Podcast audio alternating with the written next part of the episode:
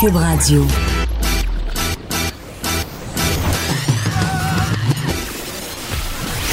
Pour elle, il n'y a jamais de mauvaise question. De 13 à 15. Les effronter. Avec Geneviève Peterson.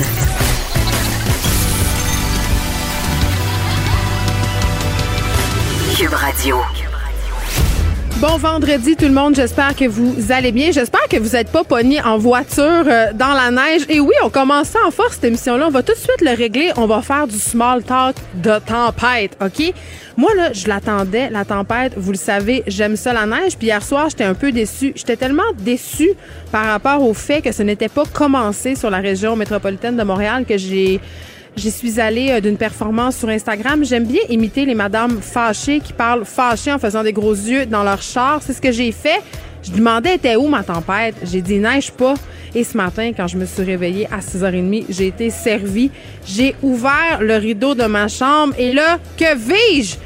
Des bourrasques, du vent, Bref, le bordel était pogné. Et là, ça me faisait beaucoup rire parce que euh, on avait fait des paris hier avec mon ex à savoir est-ce que la commission scolaire de Montréal va fermer les écoles? Moi, j'avais parié que oui. Lui, il avait parié que oui. Donc, on a tous les deux gagné. Les enfants étaient très contents ce matin. C'est toujours un peu spécial. Je sais pas si vous vous rappelez vous-même des journées où il n'y avait pas d'école parce que la grosse tempête euh, rageait dehors. Mais il me semble que c'était comme spécial. C'était un peu comme Noël. Tout était permis. On mangeait n'importe quoi. On écoutait des films. Donc, c'est précisément ce que font mes enfants en ce moment. Eux sont chanceux parce que ils sont pris en charge, mais nous autres, les adultes, il faut s'accommoder. Et même pour la préparation de l'émission, quand il y a une tempête, c'était la tempête dans la préparation de l'émission. Les invités sont pognés dans la neige. Tout ça est vraiment très compliqué. Et même moi, pour venir ici, ça a été très, très compliqué. Vous le savez, on est euh, avec Cube Radio en direct du Salon de l'habitation de Montréal. Ça se tient au stade olympique. Donc, si vous avez pas peur de la neige, mettez vos raquettes ou vos skis de fond puis venez nous voir.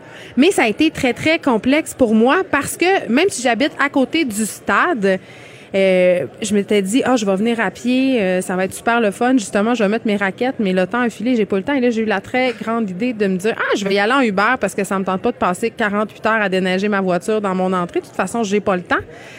Et le Uber, évidemment, euh, on a profité pour se graisser. Pas mon Uber, mais Uber en général. Les prix ont littéralement explosé. Je pense que le prix de la course en ce moment est 2,3 plus élevé 2,3 fois plus élevé qu'à l'habitude et ça, c'est en plus du temps d'attente. On dirait qu'on n'a jamais vu de neige. Pour vrai, là, c'est assez pathétique pour un pays nordique. on dirait qu'à chaque hiver, je me surprends encore de me dire il va y avoir une tempête, nous devons être préparés. Je veux dire, sérieusement, ça fait huit jours que Météo, mais j'exagère, là, ça fait quelques jours déjà que Météo Média et Environnement Canada font des mises en garde. Même qu'hier, j'ai reçu pour une des premières fois, j'avais jamais eu ça, une alerte par texto sur mon téléphone.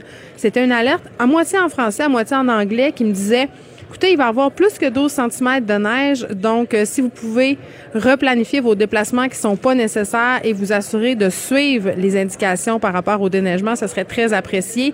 Et parlant d'indications par rapport au déneigement, je veux juste dire qu'aujourd'hui, dans mon quartier, c'est le jour des vidanges et de la récupération. Vous auriez dû voir ça ce matin, les amoncellements de cartons qui volaient partout, les sacs de vidange. Je ne sais pas comment les gens vont faire euh, pour déneiger. Pauvres déneigeurs. Pour vrai, euh, mon esprit est avec euh, est avec eux en ce moment. On sait qu'on en a parlé souvent ici avec Jean Balthazar qui collabore à notre marque dans le trafic. C'est quand même un métier très très exigeant. Ils font de longues heures de travail et en ce moment, je dois dire, on leur met des bâtons dans les roues. Pas juste un peu, mais me voilà, je suis arrivée à temps et je veux juste remercier Étienne Labelle-Dion qui m'a apporté un beau sandwich. Il est allé me chercher un beau sandwich parce que Bravant la tempête, ben écoutez, j'ai pas dîné. Donc me voilà et j'ai un beau sandwich que je regarde en ce moment parce que je peux pas le manger. Donc je sais pas si vraiment ça va être quoi les résultats. Mais si jamais je m'évanouis avant la fin de l'émission, sachez que c'est parce que j'ai pas assez mangé. Parlons de Simon Boulris, OK? Simon Boulris, c'est peut-être un nom qui vous dit quelque chose parce qu'il passe beaucoup à la télévision. Il participe à l'émission cette année-là qui est euh, chaque semaine diffusée sur les ondes de Télé-Québec. Vous le connaissez peut-être aussi parce que c'est un auteur très, très prolifique. Moi, je, lui dis tout le temps à la blague à Simon parce que c'est un ami à moi qui écrit des livres comme il respire et qui est atteint de graphomanie, c'est-à-dire qu'il y a une dépendance à l'écriture. Il sort littéralement deux, trois livres par année, euh, en plus d'écrire au théâtre. Et d'ailleurs, euh, il participe à la nouvelle mouture de Passe-Partout comme scénariste. Ça va bien ses affaires, on le voit un peu partout. Et je dois dire, euh, Simon est très, très, très aimé du public parce que c'est un garçon avec une nature très, très joviale. On se rappelle tous qu'il a fait la split, à tout le monde en parle, lors de son premier passage. Et c'est un gars aussi qui, dans ses livres et même dans sa vie personnelle, aborde différents sujets, dont celui de son homosexualité. Il en fait pas tout un cas. Ce n'est pas le représentant de la communauté LGBTQ+, mais quand même, euh, c'est pas un secret pour personne et il en parle avec des involtures euh, comme on le connaît. Et là, ce matin, je voyais défiler sur, sur mon wall Facebook un statut qui le fait, Simon, par rapport à un de ses passages à la télé. Et là, il disait, j'ai été vraiment victime d'homophobie mais d'homophobie de la part d'une personne qui fait partie de la communauté LGBT. Et cette personne que je ne vais pas nommer parce que ça serait de l'intimidation, puis je trouverais pas ça correct de ma part, euh, dit du passage de Simon à la télévision que c'était une honte pour la communauté LGBT. Il dit j'en fais partie de cette communauté-là et comme des gens comme lui, euh, c'est des gens comme lui qui font que je me fais encore traiter de tapette. Pourquoi un homosexuel doit avoir l'air d'une femme? Euh, il y a plusieurs affaires là-dedans, évidemment, de l'homosexualité incroyable, de l'homophobie incroyable. Mais c'est comme si avoir l'air d'une femme aussi, c'était une insulte. je dis ça de même, là, ça, c'est pas super. Et là, je me suis dit, coudon, euh, ça que des personnes euh, de la communauté LGBTQ+, euh, aient des paroles ou des gestes homophobes envers les gens de leur propre communauté. Et tu sais, euh, il y avait toute une discussion sur Facebook par rapport à l'homophobie intériorisée. Moi, je savais pas vraiment c'était quoi. Je allée voir. Euh, en fait, euh, pour faire ça simple, là, il faut savoir que tout le monde, en fait, les personnes homosexuelles aussi, grandissent dans un monde qui serait plutôt hostile à l'homosexualité, pardon. Euh, il n'y a pas vraiment de modèle. Il y en a de plus en plus, mais pour des personnes qui sont adultes aujourd'hui, dans leur temps, dans les années peut-être 80, voire même avant, il n'y avait pas beaucoup de modèles euh, homosexuels. C'était pas valorisé. Donc, en quelque sorte, on a tous et toutes, même les personnes qui font partie des communautés euh, LGBTQ+, intériorisé la violence homophobe, les injures, les propos méprisants, même dans notre langage. Sais, l'expression crise de tapette, je veux dire, on l'utilise encore, même si c'est non acceptable parce que c'est intériorisé, c'est dans notre langage. Et euh, parfois, ça va tellement loin que même chez des personnes qui font partie de la communauté, ça vient une espèce de sentiment de culpabilité, de honte. Et ça peut donner lieu justement à des comportements homophobes envers euh, les membres de leur propre communauté. Et là, j'ai écrit à Simon parce que je voulais qu'il vienne dans l'émission, je voulais qu'il vienne jaser de ça. Je voulais savoir si, en fait, ça arrivait souvent euh, dans la communauté LGBTQ+, d'être victime d'homophobie de la part des membres de sa propre communauté. Euh, malheureusement, Simon ne pouvait pas être là pour plein de raisons. Il travaillait cet après-midi, mais il a quand même tenu à échanger avec moi euh, par courriel à ce sujet-là. Il me dit, oui, ça existe, ça existe assurément. mais il dit, dans la plupart des cas, en fait, cette homophobie-là intériorisée, elle est partagée à l'interne, c'est-à-dire que les personnes vont pas nécessairement avoir des comportements ostentatoires sur les réseaux sociaux, ils vont pas nécessairement en parler. Il dit qu'il a été victime quelques fois d'homophobie sur les réseaux sociaux et il m'a parlé notamment euh, de son premier passage à Tout le monde en parle où il avait reçu ce genre de, commentaires-là, mais quand même, ça aurait l'air euh, que c'est pratique courante malheureusement. Et, quand il me dit ça, j'ai pas pu m'empêcher de faire un parallèle avec le livre d'Éric Duhem. Tu sais, vous savez, Le dernier gay ça avait soulevé un tollé au sein de la population et au sein de la communauté LGBTQ+, en particulier parce que ce qui soutenait Eric dans ce livre-là et ce qui soutient encore parce qu'il est toujours publié et vendu, c'est que l'homophobie n'existe plus vraiment, que les gays ont les mêmes droits que les autres personnes et que les personnes des autres minorités sexuelles vraiment, euh, il n'y aurait plus de chemin à faire. évidemment, euh, je pense que toutes les études nous démontrent assez clairement qu'il n'en est rien. Donc vraiment, ça fait encore partie de notre société que cette homophobie-là, et je trouve ça quand même assez préoccupant et triste euh, que ça vienne parfois des membres des communautés LGBTQ+. Voilà.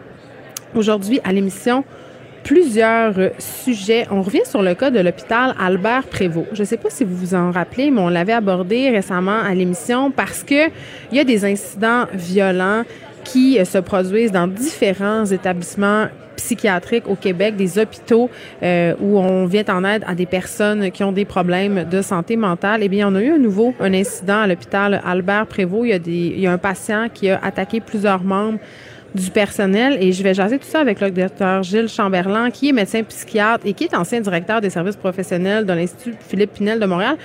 J'ai vraiment envie de savoir euh, parce que bon, on sait que dans le cas de l'hôpital Albert Prévost, on a ajouté quand même plusieurs personnes à la sécurité, mais est-ce que c'est assez et est-ce que les médecins se sentent en sécurité de pratiquer là? Puis même, est-ce que les patients, ça leur fait peur? Parce que lorsque ce genre d'incident-là se produit, évidemment, c'est au vu et au su de tous.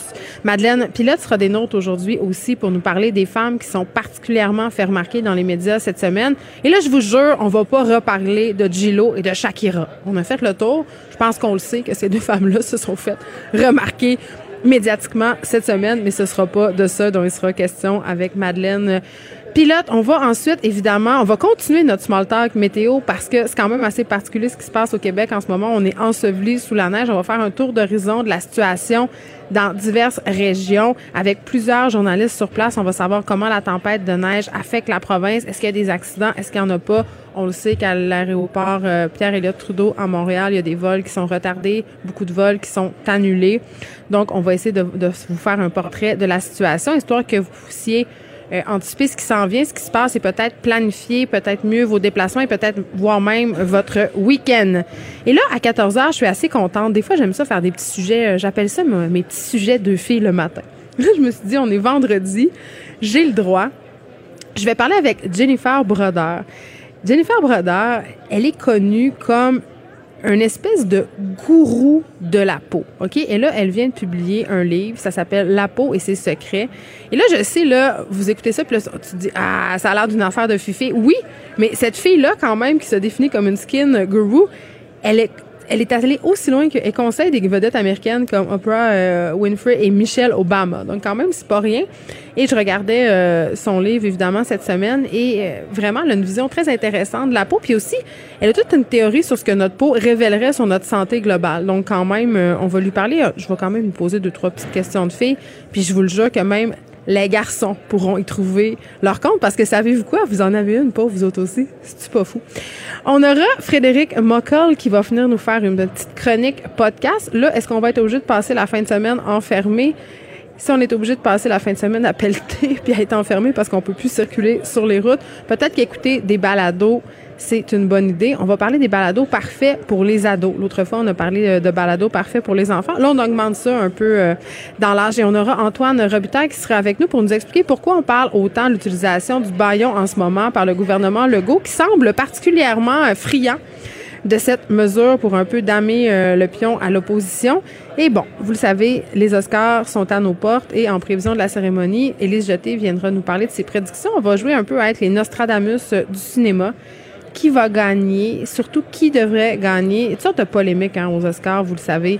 Euh, on n'est jamais content, on peut jamais gagner. C'est vraiment pire que le bye-bye. Donc, on va, j'ai hâte de voir euh, les prédictions d'Élise et je vous ferai part aussi des miennes. Aussi, on aura Fanny Lebrun, une cherbouquoise, qui vit sans cellulaire. Vous avez bien entendu, elle vit sans cellulaire. Attention, je sais pas comment on fait. Moi, juste, si j'oublie mon cellulaire à la maison, j'ai des palpitations cardiaques vraiment, on est dépendant de ces petites bébelles-là de nos jours. On va se je vais vraiment vouloir savoir comment ça se passe au quotidien parce que euh, c'est la journée sans cellulaire qui battait son plein hier. Une journée, c'est quelque chose, mais passer une vie sans cellulaire, euh, je sais pas. Moi, je, c'est clair que l'hyperventilation me guetterait.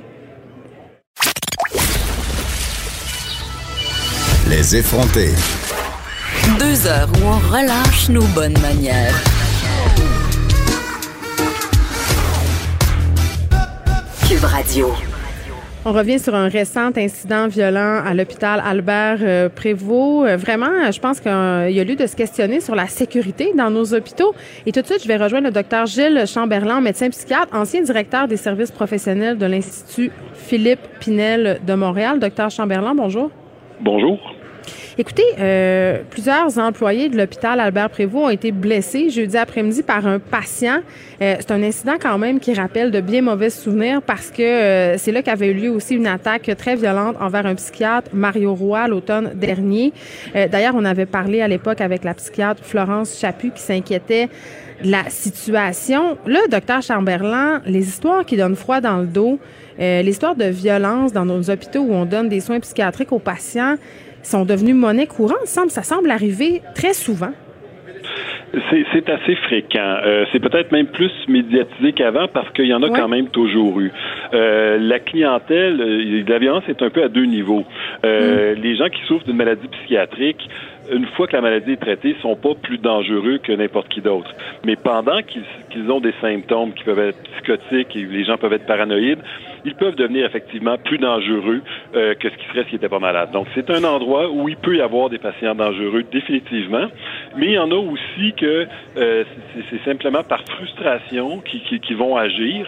Et, euh, et on, malheureusement, c'est comme si c'était pas considéré de la même façon un même geste qui arrive dans un hôpital ou qui arriverait dans, dans, un parc, dans un centre d'achat, oui. n'est peut-être pas vu de la même façon et, et, et ça n'a pas lieu d'être.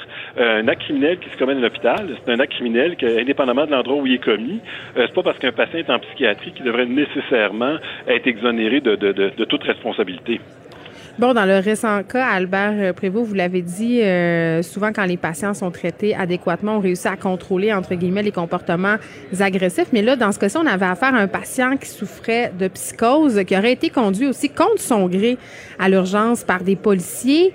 Euh, et là, ensuite, euh, il a été conduit à l'hôpital et se serait enfui par une porte. et là, il a, quand même, cet homme-là, il a circulé librement dans l'hôpital. Est-ce que c'est la bonne façon de procéder dans ce genre de cas-là, de laisser cet homme-là qui s'est visiblement enfui, il a été laissé sans surveillance? Écoutez, ça, ça dépend.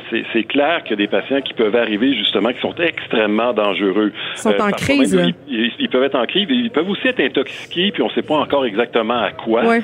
Euh, ils peuvent être extrêmement dangereux. Et là, ça, ça varie d'un hôpital à l'autre. Il y a des hôpitaux, à, Pinel, on est mieux équipés, évidemment, mais des hôpitaux qui sont pas capables de prendre en charge un, patient avec un certain niveau de dangerosité. Et à ce moment-là, c'est clair que les policiers devraient rester là tant qu'on n'a pas les moyens nécessaires ou le personnel nécessaire pour pouvoir prendre en charge cette personne-là. Ça, c'est clair. Parce que là, euh, si on parle de cet incident-là en particulier, quand même, ça a quand même eu des répercussions assez graves sur des employés. Il y en a un qui a été KO, euh, il y en a un autre qui a eu des dents cassées. Donc, ça laisse des séquelles. Puis j'imagine, je disais au début de l'émission, Albert Prévost, c'est pas la première fois qu'on a ce genre d'incident-là. On a ajouté du personnel de sécurité, mais est-ce que c'est assez? Est-ce que l'ajout personnel règle ce genre de problème-là?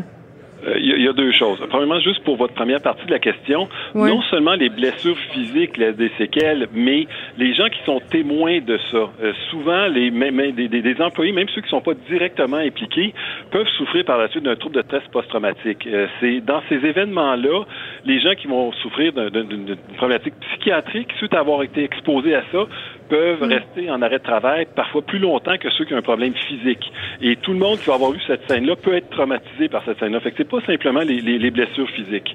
Premièrement. Deuxièmement, c'est sûr que euh, on peut ajouter de la, de la, de la sécurité.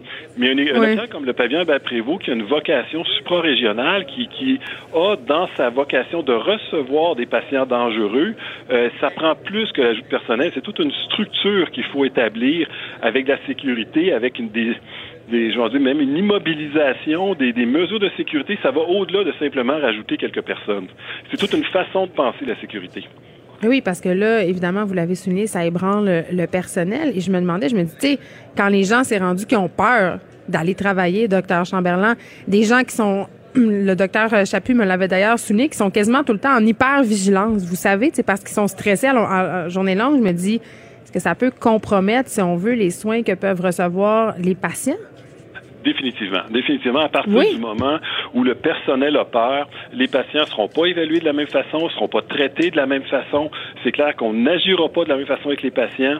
Euh, c'est d'ailleurs une chose que qu'on enseigne. Si vous avez peur, euh, reculez, attendez, mettez la sécurité qu'il faut pour être capable de faire votre évaluation la, la, la, la tête claire. Sinon, on, on, risque de prendre des mauvaises décisions. On peut, par exemple, mettre des, des, des mesures de sécuritaires qui sont inappropriées simplement parce qu'on a peur, parce qu'on est rendu qu'on a l'environnement n'est pas sécuritaire et on peut être tenté de mettre des mesures plus, plus sévères pour rien ou encore on peut, être, on peut avoir tendance à céder à, carrément à l'intimidation que les patients vont faire. Euh, Puis ça, on, on peut pas se permettre ça.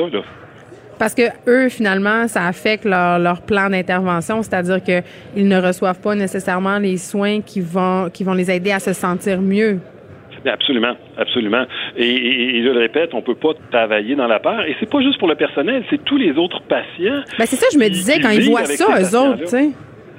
Et effectivement, si on revient à l'autre événement, celui du docteur Roy, là, il, y a, il, y a, oui. des patients qui voient ça, il y a des gens qui voient ça. C'est des patients qui sont déjà fragiles et souvent même dans ces urgences-là, les, les, les, patients sont pas uniformes. On peut se retrouver avec des personnes âgées, on peut se retrouver avec des, des, gens plus jeunes, on peut se retrouver avec des gens déjà fragiles que s'ils voient ça, ça va empirer leur situation. Euh, il va falloir investir plus dans la sécurité. C'est pas simplement en rajoutant des gens. Ça, c'est clair. Et là, bon, on a parlé beaucoup du cas euh, Albert Prévost, docteur Chamberlain, mais vous, vous y avez fait un peu allusion tantôt. Ces situations-là, ça se passe partout au Québec, là. Absolument. Et ça se passe mais dans les urgences aussi. Les gens arrivent intoxiqués, on les connaît pas. Le personnel des urgences doit vivre avec ce, des, des, des, risques comme ça de, de, de façon quotidienne. Euh, et justement, les policiers emmènent des, des personnes qui considèrent agressives parce qu'ils veulent s'assurer que les personnes ne sont pas en danger ou pour connaître oui. leur réaction. Euh, toutes les urgences du Québec sont potentiellement euh, à risque de, dans des situations comme ça. Et, et malheureusement, c'est vrai que la, la, la la sécurité peut être déficiente. Les agences de sécurité, parfois, qui sont engagés, c'est même des fois dans leur contrat, qui ne peuvent pas intervenir sur la clientèle. Ça vous donne une idée? Oui, Donc, mais M. Chamberlain... Partout dans l'hôpital pour intervenir des fois, je me demande, est-ce que la place de ces gens-là est vraiment à l'urgence? Parce que, regardez, on va prendre un exemple. Là. La semaine passée, il y avait un homme fortement intoxiqué qui s'est présenté aux urgences de l'hôpital Notre-Dame. OK? Et là, il était connu de cet hôpital-là, de, cette, de ce service d'urgence-là. Et bon, euh, il a fini comme sa nuit couché à terre en vomissant. Les gens l'ont abri. Là, ça a fait le tour des médias. Les gens étaient bien, bien scandalisés que cet homme-là n'ait pas reçu des soins. L'hôpital est sorti pour dire, écoutez, il n'y avait pas besoin de soins. Ce qu'il avait besoin, c'était de dessouler ou de se dédroguer, si on veut. Puis moi, je me dis, puis c'est tout le temps la question que je me pose à chaque fois. Est-ce que la place de ces gens-là qui auraient besoin de support et de soutien dans nos urgences? Est-ce que c'est à notre personnel hospitalier de gérer ça? Parce qu'on ne sait pas si dans ce cas, ce gars-là, il dormait à terre, mais il aurait pu justement euh, présenter euh, une certaine agressivité. Et pour le personnel soignant et pour les autres personnes qui attendent à l'urgence, c'est excessivement intimidant vous avez raison. Par contre, je pense que la place de ces gens-là demeure à l'urgence parce que ça reste une condition médicale. Le cas que okay. vous décrivez, on peut pas savoir, euh, il peut faire un arrêt cardiaque là, sur le coup. Là. Il faut qu'ils soient dans une urgence. La psychiatrie, c'est une spécialité médicale et mm. on, on, a besoin que ça se passe dans une urgence. Par contre, ça devrait être dans un endroit bien défini dans l'urgence où ces gens-là vont être dans un endroit sécurisé avec la sécurité, euh, du personnel formé. Et là, on va pouvoir leur donner les soins qu'il faut tout en protégeant l'autre clientèle qui n'a pas besoin de ça. Une urgence, comme on parle du pavillon Albert Prévost, mais c'est la même chose à, à Notre-Dame. L'urgence est suffisamment grosse pour qu'on puisse justifier qu'on aurait un endroit sécurisé, justement pour permettre à cette personne-là, à, entre guillemets, à dégriser. Mais si elle est malade physiquement en même temps, il faut aussi oui, qu'on s'en. Puis, c'est des gens qui peuvent être agressifs aussi, mais il faut avoir les lieux physiques pour pouvoir contenir cette agressivité-là le temps que la personne est agressive. Mais ce que vous me dites, dans le fond, docteur Chamberlain, c'est que ce ne sont pas toutes les urgences qui sont aptes à accueillir ce type de clientèle et ça fait peut-être partie du problème. Définitivement pas, effectivement. Oui. Merci beaucoup, docteur euh, Paul. Bon, pourquoi je vous appelle Paul? Comme le poète? docteur Gilles Chamberlain, médecin, psychiatre et ancien directeur des services professionnels de l'Institut Philippe Pinel de Montréal. Merci de nous avoir parlé. Avant qu'on bonne journée. Avant qu'on s'en aille à la pause, j'avais envie, ça fait depuis le début de la semaine que j'ai envie de parler de, de l'OMS qui, a fait une sortie sur la malbouffe. Tu sais, vous le savez, l'obésité, là, c'est pas seulement un problème de pays riches. Euh, ce qu'on sait, là, selon les, les données de l'OMS, c'est que le trois quarts des adultes et 80% des enfants touchés par l'obésité vivent dans des pays à revenus faibles ou moyens, particulièrement en Amérique latine. Et là, il y a plusieurs pays justement qui font face en même temps à, euh, d'un côté, la sous-alimentation et de l'autre côté, l'obésité. Et là, l'OMS demande de mettre en place, si on veut, des systèmes de santé efficaces, en tout cas plusieurs mesures pour des mesures de prévention, des mesures euh, d'éducation, mais aussi un système d'étiquetage, obliger les compagnies à étiqueter leurs aliments transformés, à réduire le sel dans les aliments, à réduire le sucre euh, partout, les boissons sucrées. Bref, de mieux encadrer tout ça et même peut-être d'imposer euh, un coût aux fabricants pour que ces aliments-là soient surtaxés. Euh, puis je regardais ça aller, puis je me dis, c'est vrai que l'obésité, euh, puis en plus on est en plein dans la semaine de prévention des troubles alimentaires, l'obésité c'est c'est un problème qui est préoccupant, même en Amérique du Nord. Mais en faisant des mesures coercives comme ça, je me demande si c'est vraiment le bon le bon pion sur lequel on doit, le bon clou sur lequel on doit frapper, parce que il y a tout le discours quand on vient question de l'obésité, le discours qu'on désire adopter pour si on veut influencer les gens à adopter des, des habitudes alimentaires plus saines. Et euh, par rapport à, aux pays défavorisés, entre guillemets, moi, je trouve que c'est là que c'est un peu complexe. Puis, pourquoi c'est complexe? Mais parce que ces gens-là n'ont pas d'argent pour manger mieux. C'est ça, c'est ça qui est dramatique. Et cette situation-là, c'est tellement drôle que, que l'OMS fasse une sortie comme ça parce que c'était particulièrement frappant. J'écoutais euh, la série Share sur euh, Netflix. Je vous en ai parlé euh, la semaine dernière. C'est la série qui suit l'équipe de cheerleading de Navarro College aux États-Unis. Et dans l'équipe de cheerleading, il y a un jeune garçon qui est gros. OK, il est gros. N'ayons pas peur des mots. il est gros, mais il est très en forme, comme on sait que c'est le cas et que c'est tout à fait possible. Et euh, dans la série, on parle à ce garçon-là. Évidemment, le sujet du poids euh, vient sur la table, sans faire de mauvais jeu de mots. Il dit, écoutez, moi, quand j'étais jeune, je venais d'un milieu hyper euh, défavorisé. Je n'ai pas connu mon père. Ma mère avait pas d'argent, avait quatre jobs pour réussir à nous faire vivre et elle n'avait pas les moyens de nous payer autre chose que de la malbouffe. Et c'est pour ça que je suis devenue obèse. Et là, il pleure en disant ça. Et tout au long de la série, euh, il s'entraîne avec les autres. Il est très, très, très en forme, mais il est quand même resté avec ce stigma-là. Et euh, il se sent mal d'avoir... Puis il dit carrément, il dit, j'ai honte d'être devenu obèse parce que ma mère n'avait pas les moyens de me nourrir mieux. Bon, c'est problématique à plusieurs euh, à plusieurs niveaux cette affaire-là. Il se sent mal d'être obèse, ça c'est déjà très très euh, triste, euh, mais quand même, on peut pas, quand il est question de bonne alimentation, euh, rejeter du revers de la main les facteurs socio-économiques. Il faut juste aller à l'épicerie pour voir que les aliments qui sont bons pour la santé, les aliments qui sont peu transformés, coûtent vraiment plus cher. Juste le pain, là. Prenez juste le pain. Allez vous acheter un pain, là. Un pain blanc euh, d'une marque qu'on connaît tous, là, je sais pas moi, Pomme, Guéluron, toutes ces marques-là, c'est 2 dollars. Si tu veux t'acheter un pain qui a un peu d'allure, c'est-à-dire avec des grains entiers, pas de sucre, pas d'huile, pas de filler, ça peut facilement monter jusqu'à 5-6 dollars. Je veux dire, quand tu es une personne avec un faible revenu, que tu as des bouches à nourrir, c'est bien évident que tu vas prendre deux pains pour le prix d'un.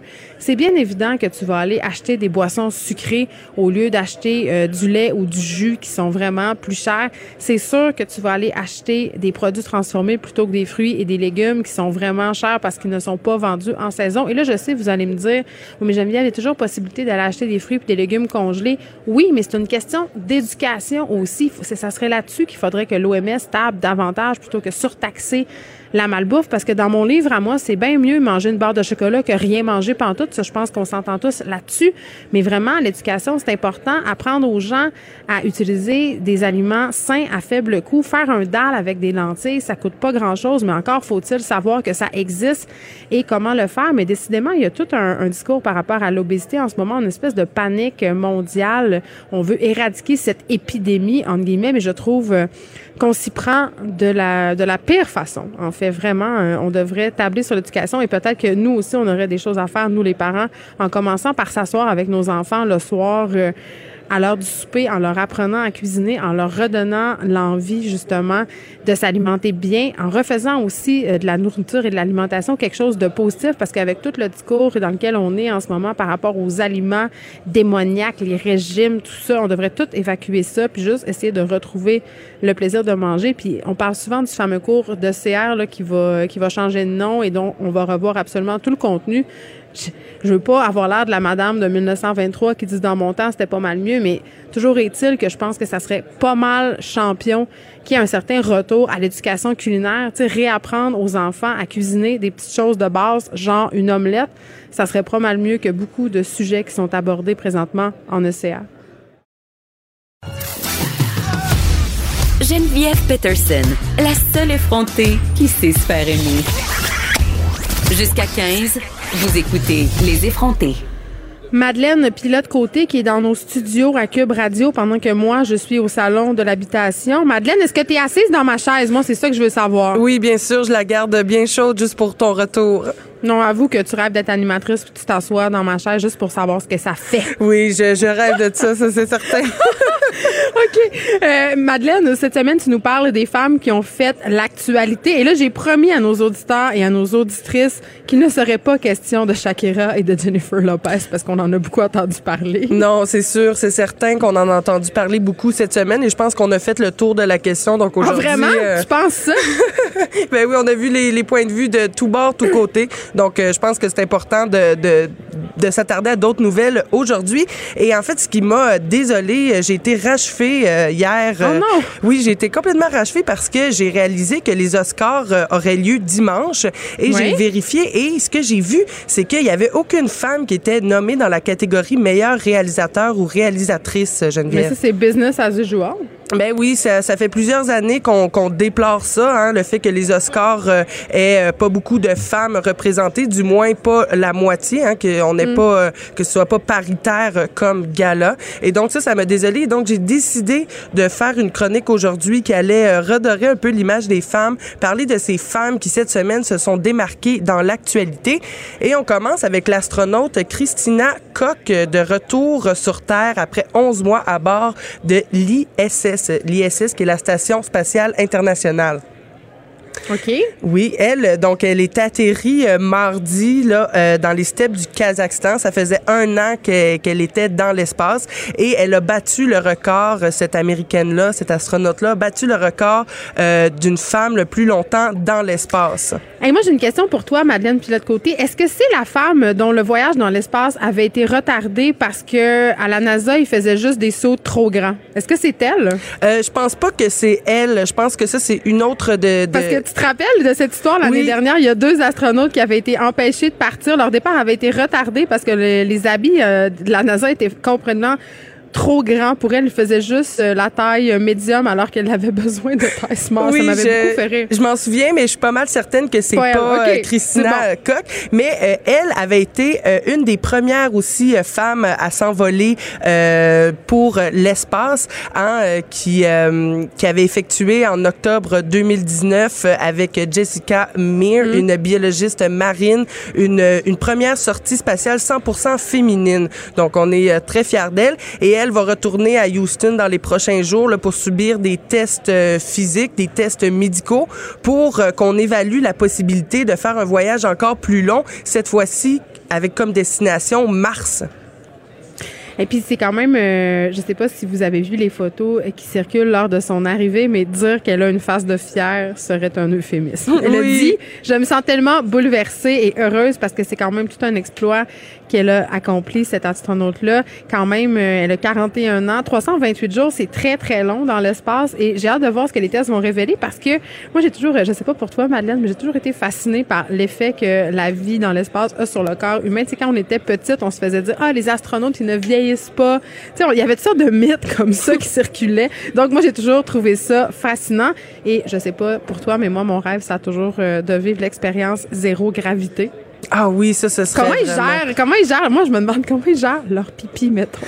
Ben, Puis leurs règles. C'est vraiment pas de gra- gravité. C'est c'est c'est hyper complexe et c'est Oui. ce dont témoignait Christina quand elle est revenue sur terre aussi. Elle était super fière, elle euh, brandissait les les poings euh, dans les airs aussi. Mais il faut comprendre qu'elle elle va avoir pendant des semaines, voire même des mois, euh, des des exercices physiques à faire pour réhabituer, réacclimater son corps aussi à la euh, à la gravité dont dont dont ça doit être tellement bizarre après 11 mois. Puis dans la navette, évidemment, ils sont pas toujours dans zéro gravité, mais quand même, ça doit être toute une adaptation. Beaucoup d'admiration euh, j'ai pour cette femme, euh, Christina Koch, cette astronaute. Ça m'a toujours fasciné, les astronautes, et ça paraît tellement hors de portée. Moi, j'ai l'impression que ce sont de- des genres de génies fous qui vont dans l'espace. Donc voilà, on va continuer. En tout cas, j'espère euh, qu'on apprendra des choses...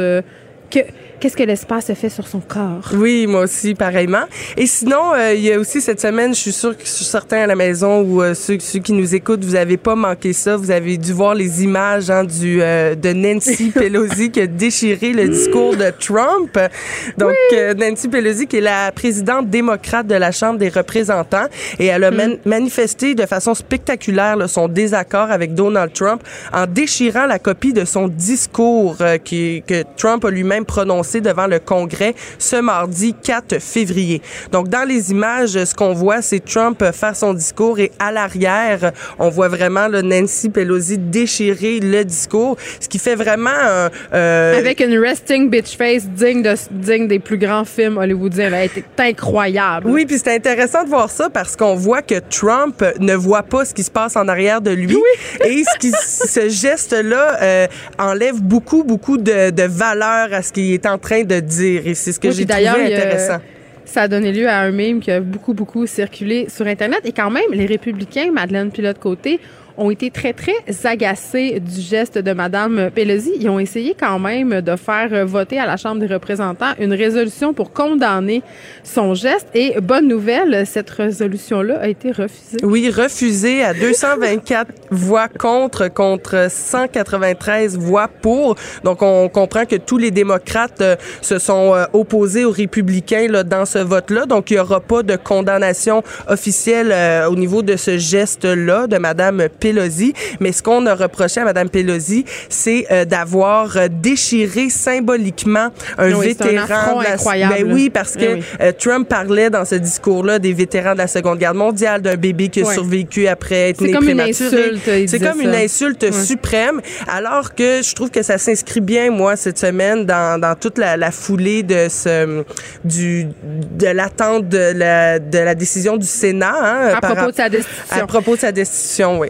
OK, parlons maintenant euh, de la loi 21. Oui, la encore. oui, la loi 21, on le sait que le gouvernement fédéral là, est devant les tribunaux pour euh, contester cette loi-là euh, québécoise. Oui. Hein? Et donc, il y a un groupe de femmes québécoises, le PDF, euh, donc pour la défense des femmes du Québec, qui a déposé la semaine dernière un acte d'intervention dans le cadre des quatre contestations là, de la loi qui se trouve actuellement devant les tribunaux. Donc, ça, c'est un organisme à but non lucratif qui veut appuyer le gouvernement du Québec, soutenir la validité de la loi sur la laïcité et le but, leur but, c'est de présenter un point de vue féministe parce que ces femmes-là, ce groupe de femmes-là, disent que le voile est anti-féministe et ne veulent pas que les droits des femmes soient bafoués au nom d'autres droits comme celui de la liberté de la religion, par exemple. Ça, ça me fait toujours rire quand on défend la liberté euh, des femmes en faisant des interdictions. Oui, c'est ça. Pareillement, moi aussi, je, je suis... My two cents. ben, je suis contente de constater que... Euh, je suis toujours contente de constater que les femmes se regroupent pour faire valoir euh, des droits ou du moins pour euh, faire valoir une, une idée qu'elles ont. Mais cependant, quant à moi, de mon point de vue féministe, une femme a le droit de porter ce qu'elle veut et un voile n'est pas nécessairement anti-féministe. Ben non, puis en même temps, euh, euh, la portée d'un voile euh, qui est ici au Québec, c'est-à-dire un hijab qui est porté par une femme ici librement, n'a pas la même portée symbolique ni la, les mêmes répercussions, par exemple, euh, qu'une femme qui porterait le voile parce qu'elle est obligée dans un pays où les femmes n'ont pas le droit, genre l'Arabie saoudite, le Yémen. C'est, à un moment donné, il faut pas mélanger les choses. Madeleine, parlons maintenant euh, du Baltimore Museum of Art qui n'achètera désormais que des œuvres de femmes et je dois être super honnête avec toi. Je suis pas sûre que je trouve que c'est une si bonne chose. Ben écoute, je, je vais t'en parler un peu. Tu vas peut-être changer d'idée par rapport à ça. À ça. en fait, le Baltimore Museum, Museum of Art va acheter en 2020 seulement des œuvres de femmes. Comment mm. euh, le directeur en est venu à cette idée-là? Ben c'est que ça ça fait maintenant 100 ans là, que euh, l'adoption du 19e amendement a été fait dans la Constitution américaine. Ça garantit le droit de vote des femmes. Donc, ça fait 100 ans. Et donc, lui, le directeur a vu ça comme une occasion pour le musée de faire son examen de conscience. Dans le musée, il y a 95 000 objets et il y a seulement 4 de ces objets-là qui sont oui, l'œuvre euh, de je, femmes. Je comprends. Fait que ça va venir en quelque sorte rééquilibrer. C'est oui, ce que je comprends. Ça va venir... Ah, ben, OK, je vois ça d'un bon oeil de bord. Ben, c'est ça. Ça va venir rééquilibrer. Puis je pense que dans toutes les domaines, je pense que c'est important de prendre des mesures, d'imposer des quotas pour justement que la parité soit dans tous les domaines et d'aider la société, outiller la société à changer. Je pense que c'est important. Madeleine Pilote-Côté, merci, chroniqueuse au Journal de Montréal et de Québec. On continue à te lire, évidemment. Merci. Bonne journée. Les effrontés. Avec Geneviève Peterson. Les vrais enjeux, les vraies questions. Vous écoutez Les effrontés. Bon, évidemment, euh, vous ne vivez pas sous une roche. Vous savez qu'en ce moment, il y a une tempête qui s'abat un peu partout sur euh, le Québec. On va faire une espèce de genre de petit bilan météo, histoire de vous aider un peu parce que la tempête quand même pourrait amener jusqu'à 50 cm de neige sur certaines euh, parties de la province qui va occasionner plusieurs désagréments. On le sait là en ce moment, il y a des perturbations à l'aéroport Montréal Trudeau, plusieurs complications pour les voyageurs qui doivent se déplacer en avion, vols annulés, retardés. Euh, D'ailleurs, on vous invite à suivre l'état des vols sur le site web de l'aéroport Montréal Trudeau. Allez-y parce que vous risquez d'avoir des surprises. Et là, on va parler à des journalistes qui sont sur le terrain. On va commencer tout de suite en Estrie avec Jasmin Dumas. Il est au bout du fil. Bonjour, Jasmin. Bonjour. Euh, Alors, qu'est-ce qui se passe euh, par chez vous? Il neige. Surprise. Pour vrai? Oh Il mon Dieu, tu, m'envoies surprise. Euh, ouais. il neige, il vente. En fait, depuis hier, euh, depuis hier, il neige, mais c'était très, très, très tranquille. Ça tombait, des flocons par-ci par-là. On a reçu moins de neige qu'on pensait hier. Ce matin, ça allait bien encore, mais depuis la fin de l'avant-midi, le 11h midi, euh, ça s'est vraiment détérioré parce que la neige tombe de plus en plus, de façon de plus en plus forte. Un et deux, euh, les vents se sont mêlés de la partie. Euh, là, présentement, on est à Magog sur l'autoroute 10 et c'est euh, très tranquille. Normalement, à cette heure-ci, euh, il y a beaucoup de gens de Montréal qui finissent de travailler tôt le vendredi. S'en vont au chalet. S'en vont dans les cantons de l'Est, c'est ça. Et l'autoroute 10, euh, c'est bondé normalement à ce de en fait les vendredis après-midi. Là, c'est très tranquille. Euh, tant mieux parce que effectivement, là, c'est, c'est pas très beau. Euh, c'est pas la fin du monde, mais euh, c'est pas très beau. Chaussée enneigée, visibilité qui est vraiment réduite, parfois nulle par endroit. Alors, faut faire preuve de prudence. Mais oui, puis Jasmin, tu parles de l'autoroute 10 qui a quand même assez mauvaise réputation. Une route qui est assez sinueuse. Moi, je l'emprunte souvent. Euh, les gens vont vite. Moi, c'est ce que j'ai l'impression. À chaque fois que je vais dans ce coin-là, en Estrie, je me dis, les gens sont en gros VUS, vont vite, ont l'impression qu'ils sont invincibles. Il y a souvent euh, des sorties de route. C'est une route qui fait peur. C'est vrai qu'il y a des gens qui vont vite et il y en a qui vont vraiment pas vite. Euh, c'est ça qui peut-être Ça, c'est un autre problème. en fait, il y en a pas un qui est, qui est mieux que l'autre, euh, remarquez. Mm. Euh, quoi que dans des conditions comme ça, vaut mieux d'aller moins vite que passer. Mais bref, tout ça pour dire qu'il y a toutes sortes de comportements, toutes sortes de façons de conduire, ce qui fait en sorte que lorsque tout ça se retrouve mélangé ensemble, ça peut poser des problèmes. Et effectivement, euh, je vous surprendrai pas en vous disant qu'il y a plusieurs sorties de route Autant euh, sur l'autoroute 10, euh, on en a vu une aussi sur l'autoroute 410, sur la route euh, 108 à Bishopton, il y a un camion qui s'est renversé euh, dans un fossé.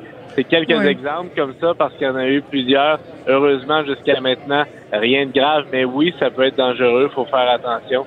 Et le mot d'ordre, encore une fois, c'est de rester à la maison pour ceux qui le peuvent. D'ailleurs, toutes les écoles dans notre secteur sont fermées aujourd'hui. Il y en a qui se posaient la question ce matin, pourquoi fermer? Parce que c'était euh, c'était quand même euh, pas pire ce matin, là. C'était pas si pire. Mais là, on comprend que ça a été une bonne décision parce que le retour Oui, à la euh, on maison, doutait, on doutait, mais là, évidemment, on est, périlleux. On est tous contents et le mot d'ordre demeure prudence, Jasmin Dumas. Merci. On va se déplacer tout de suite du côté du Saguenay-Lac-Saint-Jean maintenant. Mont-Patelin, et là, je le sais, là-bas, les gens n'ont pas peur de la neige, sont habitués. Molly Bélan est au bout du fil. Bonjour, Molly. Bonjour. J'ai envie de te demander comment ça se passe par chez vous, par chez nous. Oui, ben comme vous l'avez dit, ici, c'est pas ce qui fait peur aux gens. hein. La neige, pas mal tout le monde est équipé euh, pour, euh, pour combattre la neige. Pour l'instant, c'est assez tranquille euh, de notre côté. Quelques petits flocons, juste assez pour faire un petit voile. C'est juste assez pour dire que c'est beau. Euh, on attend encore un 5 cm au courant de la journée, rien de majeur. C'était plus ce matin là, qui était un petit peu plus problématique, étant donné là, bon, que le début de la tempête, ça a vraiment commencé durant l'heure de pointe. Ça a été un petit peu plus difficile. On a reçu 11 cm de neige. Donc, les gens, bon, on a eu un ralentissement là pour pour aller au travail ce matin. Quelques accrochages, quelques sorties de route aussi, euh, mais rien de, de majeur. Euh, par contre, on a eu un petit carambolage là à la Terrière. Dans, ça reste à Saguenay, là, trois quatre véhicules qui se sont Mm. euh, percutés. On n'a pas été euh, en mesure de freiner. Ensuite, il y a un camion remorque qui est venu euh, se cogner là, euh, au véhicule. On n'a pas été capable, encore une fois, de ralentir. Ça a causé un petit, euh, une petite congestion, mais bon, encore une fois, rien de grave, aucun blessé, seulement des blessures superficielles. Ce qui est problématique, euh, étant donné que vous venez du coin, là, vous devez être au courant, mais pour les gens, euh, il y a beaucoup de, il y a beaucoup de côtes à Chicoutimi, hein, des, des rues qui sont en angle. Quand, quand t'apprends à conduire à clutch, c'est très, très difficile. Exactement. Donc, on a vu plusieurs personnes là euh, euh, crisser des roues. En fait, c'est difficile à, à démarrer, c'est assez glissant, faut être prudent, mais ça reste bien dégagé. La ville nous a mentionné là qu'ils sont prêts à toute éventualité, notamment pour ce soir. Euh, bien qu'on attende juste là un 5 cm, le vent pourrait se joindre à cela, puis euh, ça pourrait euh, créer une, une espèce de poudrerie. Ça pourrait être un petit peu euh, problématique pour le retour au travail. Mais bon, euh, les gens, comme vous l'avez dit, sont habitués, on ralentit, puis euh, on prévoit les déplacements. Est-ce que tu sais si on attend encore bien de la neige, Molly? Ou c'est fini? Euh, ouais. on a en fait un 5 cm encore à avoir sur la région. On parle d'un 2 cm au lac Saint-Jean. Donc, Hmm. c'est vraiment pas problématique. Nous, on- c'est vraiment ce matin là que ça s'est passé à l'heure de pointe, à une mauvaise heure. Mais bon, on s'en sort plutôt bien. Mais bon, l'heure de pointe au Saguenay, quand même, est ce qu'elle est. Donc, pas si pire que ça si je me fie à ce que je vis chaque matin à Montréal. Sans vouloir vous enlever quoi que ce soit, je pense que vous êtes content que ça soit comme ça. Molly Bellan, merci beaucoup d'avoir fait le point sur la situation au Saguenay-Lac-Saint-Jean. On va se déplacer maintenant du côté de la capitale nationale. On sait que dans la région de Québec, il y a un carambolage qui implique un nombre indéterminé de véhicules qui a entraîné ce matin la fermeture complète de l'autoroute 40 ouest dans le secteur de Donnacona. On a euh, Karianne euh, Bourassa avec nous. Bonjour, Karianne. Euh, Bonjour, ça va bien?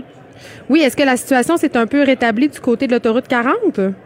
Non, ben, au- au niveau de l'autoroute 40, on est en opération remorquage des véhicules qui ont été impliqués. Euh, mais je dois dire que présentement, les autorités, que ce soit les policiers, les paramédics, en ont plein les bras parce qu'il y a de nombreuses collisions. Bon, vous parlez euh, vers 9h30 ce matin, et tout ça, ça, ça a eu des conséquences jusqu'à maintenant. Euh, une vingtaine de véhicules impliqués. On parle de blessés lésés seulement. On a fait venir un autobus pour déplacer les gens et par la suite remorquage des véhicules. Donc, à la hauteur de Donnacona, en direction de Montréal, en direction ouest, c'est toujours fermé.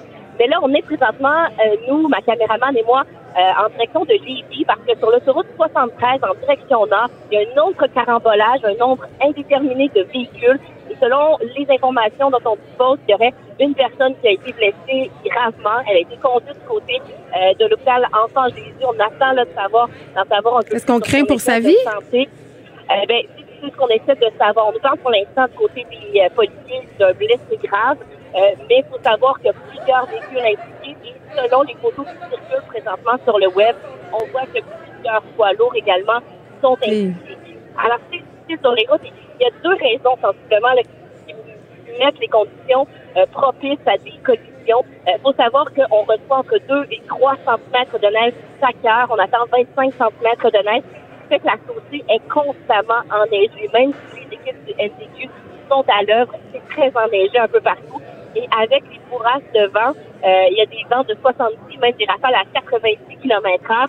Euh, la est carrément nulle. On l'a essayé et on roulait parfois à 20 km heure sur l'autoroute. Alors, oui, Mais c'est des fois, on se demande pourquoi les gens prennent la route. Là, on peut attendre. Ils disent partout, on a eu même des notifications cellulaires. Si on peut remettre nos déplacements, je pense que c'est la chose sage à faire. puisque le MTQ nous disait tout à l'heure, ils vont, vous l'entendez souvent lors des tempêtes, mais là, c'est vrai, là, si vous pouvez remettre euh, les déplacements plus tard, faites-le. Peut-être un peu aujourd'hui. Euh, du côté de Québec, les écoles, les cégeps sont fermés. Fait qu'il y a un peu moins de gens sur les routes, mais quand même. Et d'ailleurs, juste en, en, en terminant, là, parce que le MTQ vient tout juste d'envoyer un communiqué, le pont de l'île d'Orléans est tout juste d'être fermé à la circulation parce Oh. qu'on dit que la visibilité est carrément nulle. Actuellement, euh, dans ce secteur, on roule par convoi si les conditions sont mauvaises. Alors, on, on escorte On les voitures d'un côté et de l'autre. Mais là, vraiment, on a fermé l'accès au pont parce que, justement, ça, ça, ça va pas du tout là, du côté de la météo. Faites preuve de grande prudence. Donc, Jean de Québec, Ariane Bourassa, merci beaucoup. On va se déplacer maintenant euh, du côté de l'Est de la province. On va parler à Catherine Boucher. Catherine, bonjour. Oui, bonjour. Est-ce que par chez vous aussi, euh, l'état des routes est quand même assez préoccupante? Oui, actuellement, justement, je me trouve là, sur la sur la route et je vous dirais que la est assez euh, réduite en raison de la poudrerie. Là. Euh, on parle quand même de rafales de près de 70 km heure. Et ce qu'il faut savoir, c'est que ça va s'intensifier parce que ce soir, euh, les rafales par secteur, là, selon Environnement Canada, pourraient augmenter à près de 80 km heure. Donc la chaussée aussi là, est assez glissante par endroits. On parle euh, de lames de neige aussi sur la route et euh, la poudrerie, là, comme je vous le mentionnais, qui rend la visibilité assez réduite par secteur. Mais on parle pas d'accident majeur pour le moment, mais euh, quand même un ralentissement à prévoir là, sur les routes. Est-ce que les écoles sont fermées par chez vous? Oui, les écoles euh, sont fermées. Donc, pour ce qui est euh, toutes les commissions scolaires primaires, secondaires de la rive sud et de la haute côte nord, c'est euh, fermé. Et il y a une suspension euh, des cours aussi pour le cégep de Rimouski et l'Université du Québec à Rimouski. Suspension des cours pour cet après-midi et ce soir. Il faut savoir aussi qu'il y a les bâtiments municipaux certains de la ville de Rimouski et de Matane qui sont fermés et aussi la caisse populaire de, de Rimouski qui a fermé ses portes là, en raison euh, de la tempête. Je pense que c'est une bonne occasion de rester chez soi et de regarder des séries télé, comme on dit. Catherine, Catherine Boucher, merci de nous avoir euh, parlé. Écoutez, euh, comme vous pouvez le constater, euh, c'est un petit peu le chaos à l'échelle du Québec. Les routes sont vraiment impraticables. Vraiment, dans ce cas-ci, je le sais, là, je ris tout le temps avec le fait qu'on dramatise avec la météo, avec le fait aussi qu'on annonce des grosses tempêtes, puis que finalement, il tombe juste 10 cm. Mais là, je pense qu'on vient de le voir. C'est très, très dangereux. Restez chez vous, écoutez la télé, faites du popcorn, faites du ménage, faites n'importe quoi. Mais si vous pouvez l'éviter, ne circulez pas sur les routes et justement aussi laisser l'occasion aux gens euh, de déneiger les principaux accroutiers avant de sortir de chez vous. Les effrontés. Deux heures où on relâche nos bonnes manières.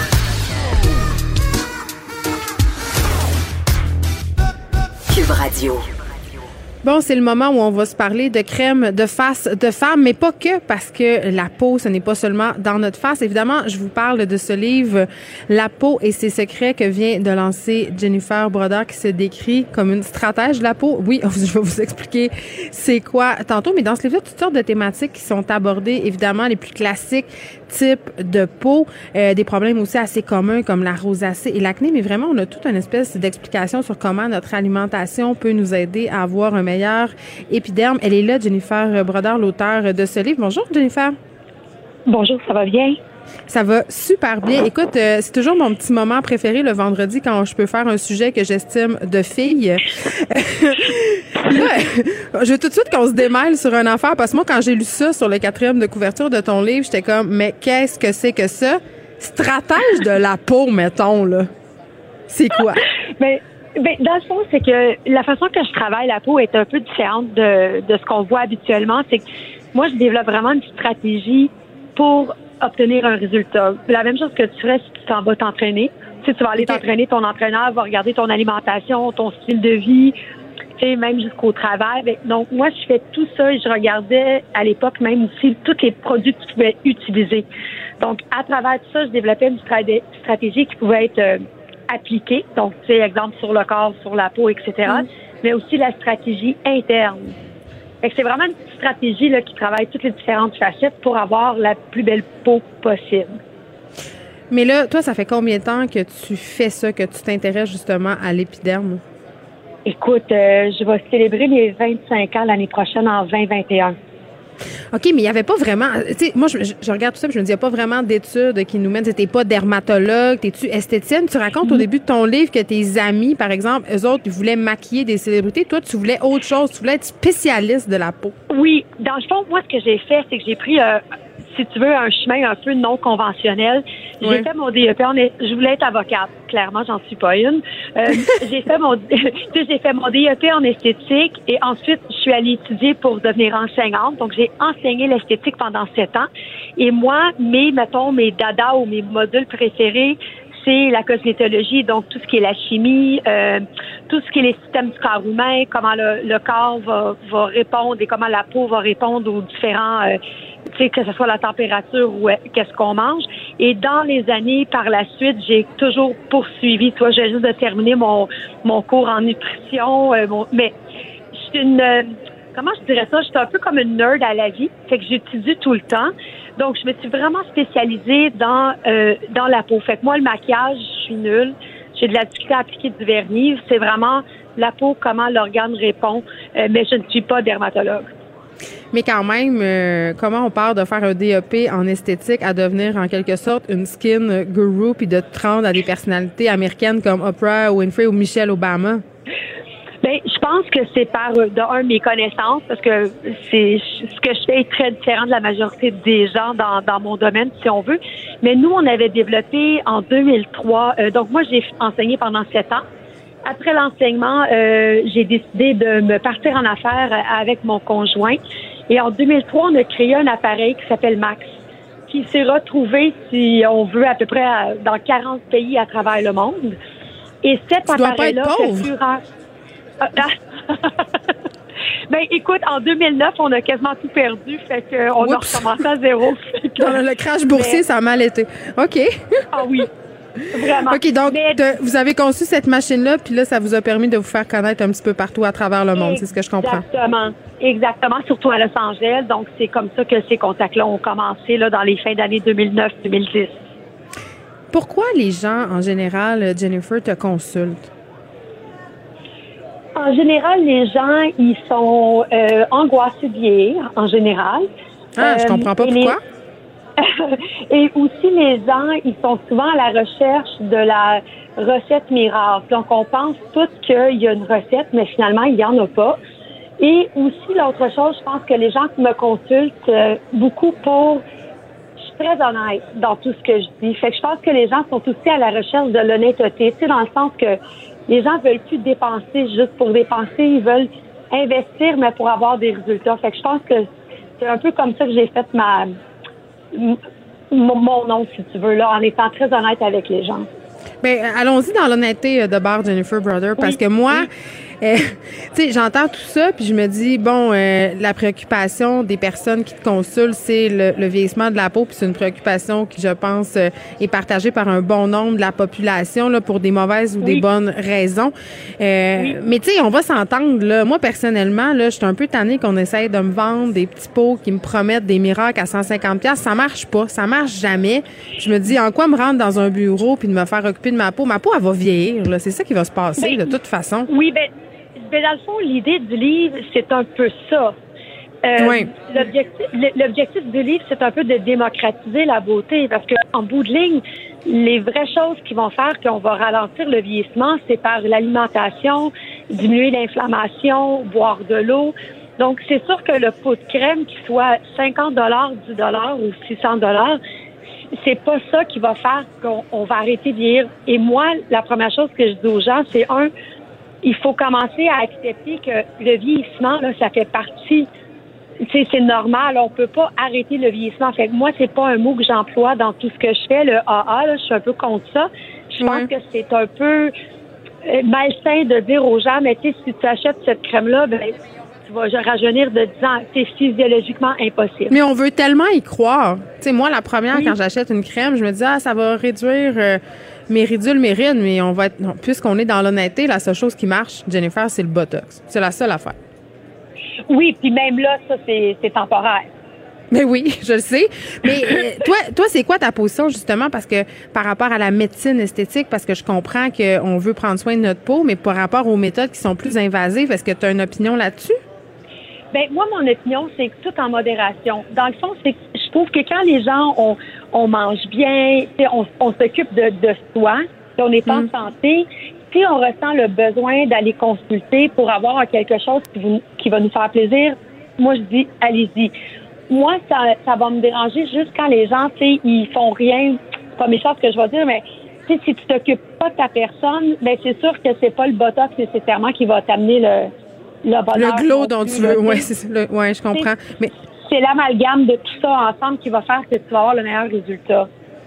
toi, tu as une approche euh, globale de la peau, puis tu parles des facteurs euh, dans ton livre qui influencent la santé de notre épiderme. C'est quoi, tu Oui. dirais, euh, le plus important? Le sommeil. Oh non. Je suis faite. La Je vais me faire injecter cerne. Mais c'est ça, c'est le sommeil. Fait qu'il faut dormir. C'est simple de même. Aussi simple. C'est pour ça que souvent aux gens, bien dormir et boire de l'eau, là, ça, ça, ça peut faire des miracles.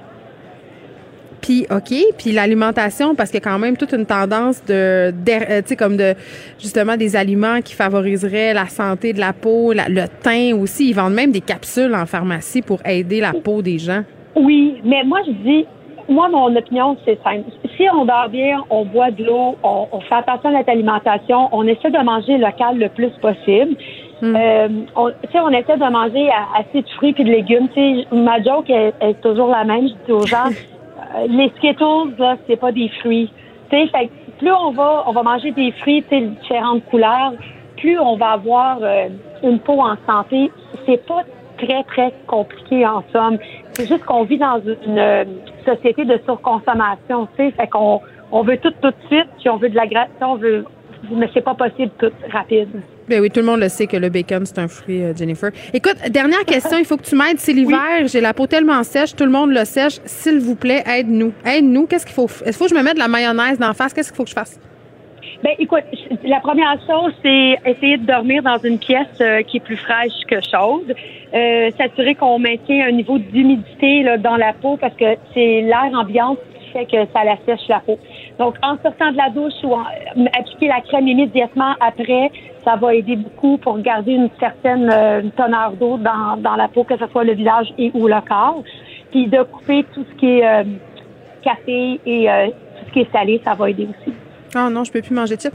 Merci, Jennifer Breton. C'était fort Merci intéressant. Je rappelle le titre, oui, de ton livre, La peau et ses secrets. C'est publié chez Très Carré. Comprendre, la protéger. Il y a plein de trucs là-dedans. Pour vrai, Euh, j'ai toujours un peu de ça, ces livres-là, mais je me surprends à les traverser euh, d'un couvert à l'autre parce que j'étais à la recherche, justement, de ce petit secret de jeunesse éternelle. Écrivaine, Blogueuse. scénariste et animatrice. Geneviève Peterson. La Wonder Woman de Cube Radio. Bon, c'est le moment où on va se donner des trucs pour que nos ados fassent autre chose que passer leur vie sur Instagram euh, et sur TikTok. Euh, Quand même, ils vont avoir besoin d'outils électroniques, mais il me semble que c'est mieux. Frédéric Moccol, recherchiste à Cube, auteur du blog Accro au balado, qui cette semaine nous présente des balados pour nos adolescents. Oui, exactement, Geneviève. Donc, en fait, euh, c'est ça, la semaine passée, je t'ai parlé un petit peu de, pour les, les jeunes, Les plus jeunes, les enfants. Puis la semaine prochaine, si tu veux, je viendrai te parler des parents, en fait. Euh, mais pour l'instant, je me suis euh, concentré sur les balados qui, qui étaient pour adolescents ou disons pour les préadolescents.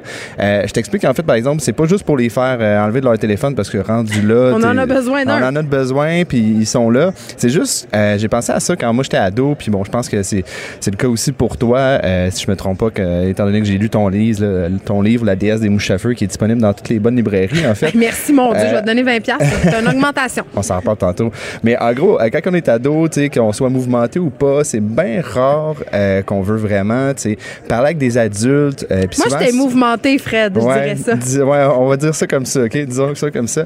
Mais en gros, tu sais, surtout les adultes qui veulent nous aider, par exemple, on veut absolument pas les écouter, ou en tout cas dans la majorité des cas. Puis je trouve ça plate un peu, euh, maintenant que je suis un adulte, puis que j'ai l'impression que je suis pas capable de, comme, euh, de parler avec un adolescent de façon intelligente. Il y a un blocage, je pense, de mon On côté. sent autant tout le temps, mon oncle. On se sent tout le Exactement. temps les pires, mon oncle et ma tante. C'est ça. Puis j'ai gardé ça en tête, en fait, quand j'ai commencé à chercher pour les meilleurs balados qui, selon moi, fonctionnent pour les adolescents. En fait, euh, je voulais trouver des, des balados qui pouvaient, soit d'une part, un peu pallier à ce manque de dialogue-là, ou carrément nous aider à peut-être euh, faire un lien entre les deux, parce que euh, ne pas entendre nécessairement, ne pas avoir la conversation, conversation entre nous deux, euh, c'est pas grave si euh, les enjeux qu'on veut aborder le sont d'une autre façon. J'adore ça. Je, dé- je délègue ma job de parent à quelqu'un d'autre. Exactement, c'est ça. pratique. J'ai- passé à toi. Fait, en fait, la, la première suggestion que j'aurais pour toi, c'est un balado français qui s'appelle Entre, qui est un balado de fiction, en fait, euh, qui est, selon moi, euh, vraiment le balado parfait pour euh, les euh, préadolescents ou les, jeunes qui commencent à entrer dans l'adolescence. Genre vraiment, là, dans cette période de transition-là. Je en gros, dans ce balado-là, on suit une jeune fille, en fait, qui s'appelle Justine, si je me trompe pas, une jeune fille de 12 ans qui, en gros, nous raconte ses journées-là, les moments qui l'ont marqué, ses premiers amours, ses chicanes avec ses amis. Puis bon, c'est super bien écrit dans le sens que à chaque fois, ça t'amène à une question un peu plus large, euh, une, pas, je dirais pas une morale là, à la fin là, nécessairement, sauf Oui, ça que marche assez mal avec les adolescents, la morale, de toute façon. Exactement. Mais c'est juste, euh, ça. Moi, je me suis retrouvé à revivre des moments de mon enfance à travers euh, justement euh, le quotidien de cette jeune fille-là. Euh, c'est super intéressant aussi de la façon qu'elle compose avec. C'est très bien écrit aussi dans le sens que ça nous force à avoir la réflexion que la jeune a en ce moment aussi ou de se dire ah oui c'est vrai dans le fond hein, quand tu es jeune comme ça c'est peut-être la première fois par exemple que, que tu peux euh, avoir certains moments plus tristes un peu plus tu, tu te rends compte que la- le monde est peut-être un peu moins euh, le fun que tu croyais là je veux dire on, on s'entend dépendant Tu comprends euh, que tout le monde se parle dans le dos. Exactement, C'est une des choses justement. Euh, puis justement, ça, cette première saison-là est vraiment intéressante pour ça. Donc moi, je le conseillerais vraiment beaucoup si, euh, peut-être pour les jeunes, euh, vos jeunes en fait, qui sont, qui sont sur le point d'entrer dans l'adolescence ou s'ils le sont, ils ont peut-être 12, 13 ans. Secondaire 1, là, c'est Ouais, parfait. exactement, c'est ça. Donc ça, en fait, c'est la première saison de- du balado qui s'appelle Entre. Euh, la deuxième saison, elle, porte plus sur, euh, en fait, des jeunes de 11 et 8 ans qui vivent dans une espèce de famille recomposée. Peut-être moins bon pour les adolescents parce que c'est un peu plus jeune, mais reste que euh, je vous Non, mais conseille de c'est bon pour ma fille. Bon Exactement. pour ma fille, Sophie. puis, euh, puis je dirais, c'est bon aussi pour les adultes. Moi, j'ai passé à travers la première saison vraiment rapidement. C'est pas juste pour les jeunes. Bienvenue à la Cité des Prairies. Oui. C'est la prochaine balado. Puis je dois dire que, je l'ai écouté tout à fait par hasard en fin de semaine Ah ouais? dernière et que j'ai adoré. J'ai vraiment ces cinq épisodes, je crois, puis je les ai écoutés un à la suite de l'autre. Exactement, c'est ça, une production d'Urbania puis de Radio-Canada. Euh, En gros, là, pour ceux qui qui connaissent pas encore, c'est en fait c'est sorti la semaine dernière, si je me trompe pas. Et- c'est nouveau. C'est ça exactement. Puis on suit en fait le quotidien euh, de quatre jeunes qui vivent en gros dans le centre euh, jeunesse, où, euh, disons où il y a les mineurs les plus au dossier les plus lourds à Montréal. Ce sont de jeunes garçons. Exactement, des jeunes garçons. Euh, bon, après ça, au loin, il y a, il y a- il y a aussi, un, un- dans le contexte, il y a un tournoi de hockey qui est, qui est- très important pour ces jeunes-là. Mais au-delà de ça, euh, j'ai trouvé que c'était euh, c'était quand même important euh, comme balado parce que moi, personnellement, c'était une réalité que je connaissais pas.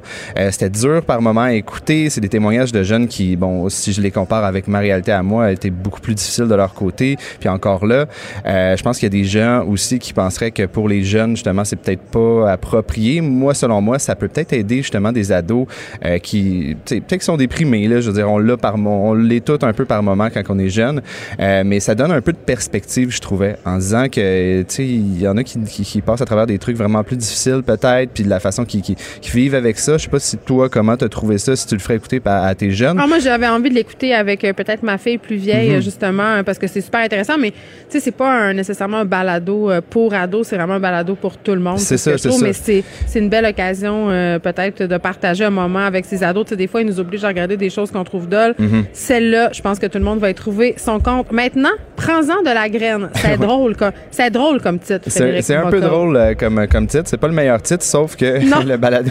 Surtout quand on s'adresse aux ados. Exactement, on dirait que c'est un peu condescendant, mais mais mais l'approche du balado en tant que tel, elle est vraiment pas.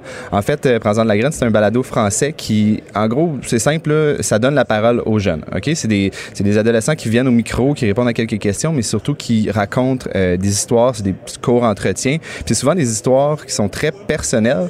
Moi, j'ai trouvé ça vraiment rafraîchissant euh, d'entendre des ados un peu se confier euh, sans trop de complexe parce que ça me, montrait qu'au final, justement, c'était possible d'avoir ces conversations-là, pas trop compliquées, puis de, même si moi, je suis déconnecté de leur génération, au final, on, on se ressemble quand même bien.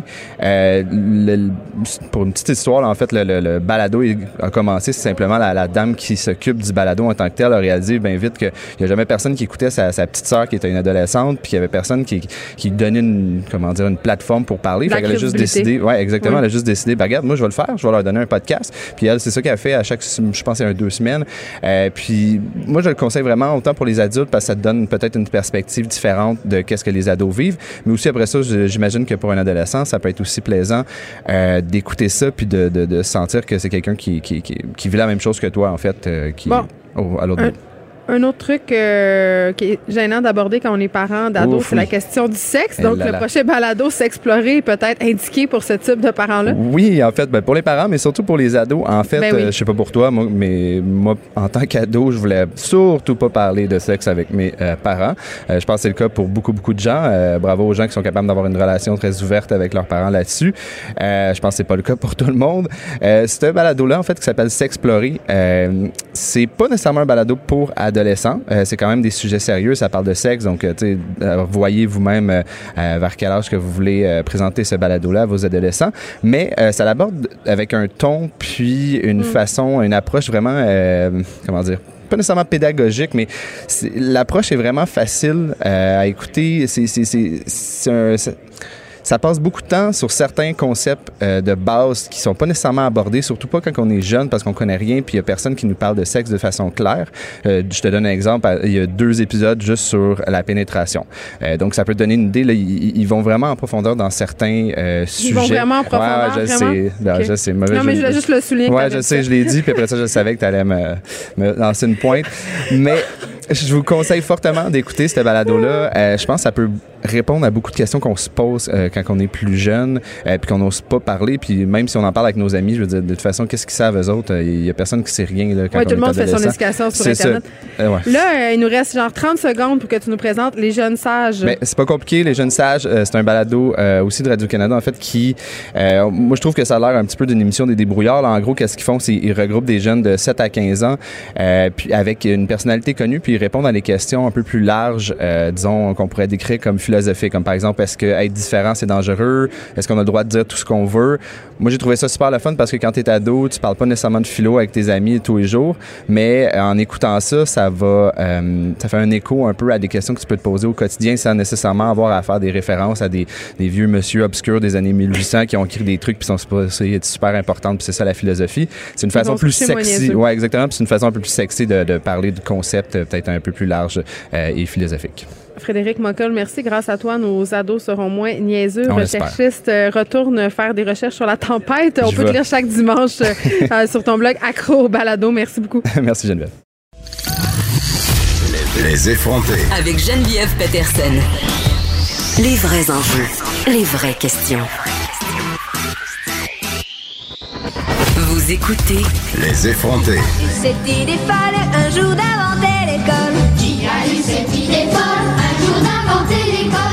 Antoine Robitaille! Allô? Hey, c'est cette chanson-là est pour toi, juste pour toi. Parce qu'aujourd'hui, tu bien, sacré ben, tu- Charlemagne. Ben, c'est parce que tu m'apprends toujours des affaires. Et c'est tellement drôle parce que avant euh, de t'inviter à l'émission ce matin, je disais les nouvelles puis j'étais comme, hey, là, le, le baillon, c'est quoi exactement? Pourquoi on entend toujours parler de ça? Le gouvernement actuel a l'air de bien aimer ça. Et là, je vois ta chronique, cours baillon 101 et les implications pour le Parlement. Et là, je me suis dit, bon, ça y est, voilà l'occasion d'en apprendre plus sur cette mesure qui semble largement, euh, je dirais, surutilisée euh, Oui. par la CAQ en ce moment. Peux-tu m'expliquer c'est quoi à moi, au inculte? Ben, c'est parce que habituellement, quand on adopte un projet de loi, euh, il y, a, il y a différentes étapes. Et, tu sais, euh, il y a, y a l'étape qu'on dépose le projet de loi. Après ça, il y a des consultations. Après ça, il y a euh, des ce qu'on appelle l'étude détaillée du projet de loi. Là, les, les, les parlementaires se retrouvent euh, entre eux. Puis là, ils étudient là, à chaque article. là, ils relisent chaque article, puis ils voient si finalement c'est bien rédigé. Donc, il y a comme trois- 3800 ans? Ben c'est oui, ça peut être très long, surtout dans un projet de loi comme le projet de loi 40 euh, qui fait l'objet d'un baillon aujourd'hui. C'est Ça, c'est le c'est projet de 300 loi pour, euh, articles pour oui, abolir les commissions scolaires, Ah tu sais. Alors euh, c'est sûr que c'est sûr que que- que- qu'à un moment donné, un gouvernement a envie que la loi soit adoptée. Puis euh, les oppositions, ils n'ont pas grand-chose d'autre, ils n'ont pas d'autres euh, armes vraiment que le temps. Hein? Ils- le temps, là, c'est, c'est, c'est très important à l'Assemblée nationale, le temps, le contrôle du temps. Puis, c'est sûr que dans une procédure normale, ben, les oppositions ont moyen, ont, ont des moyens pour freiner euh, les choses, mais, mais c'est pas toujours malveillant comme, comme frein. c'est, c'est, Non, c'est pour ça que l'opposition existe par ailleurs. ben, c'est ça, il pose des bonnes questions. Il représente finalement tous les gens qui n'ont pas voté pour le, le parti qui est au pouvoir. Ouais. Et euh, il- tu sais, il amène devant la commission des, des propositions puis des, des critiques euh, de ce que le gouvernement euh, propose dans son projet de loi. Et là, le, le baillon, donc, pour répondre à ta question, c'est ce qu'on appelle en, en langage, euh, en jargon parlementaire, la procédure législative d'exception. Donc là, c'est c'est Mais des lois. Exceptionnellement, là, ils s'en servent souvent, Ouais. la CAQ, là. Là, on, on déroge aux règles de procédure habituelles, puis on impose cinq heures pour l'adoption du principe du projet de loi, cinq heures pour son étude détaillée, une heure pour la prise en considération, puis une heure pour le débat sur l'adoption du projet de loi. On- et ça, c'est ça, c'est juste depuis 2009. Parce qu'avant, le baillon, c'était une suspension des règles normales, puis il fallait que le gouvernement invoque l'urgence. Mais il n'y avait même pas à prouver qu'il y avait urgence. Ça, c'était drôle, tu sais.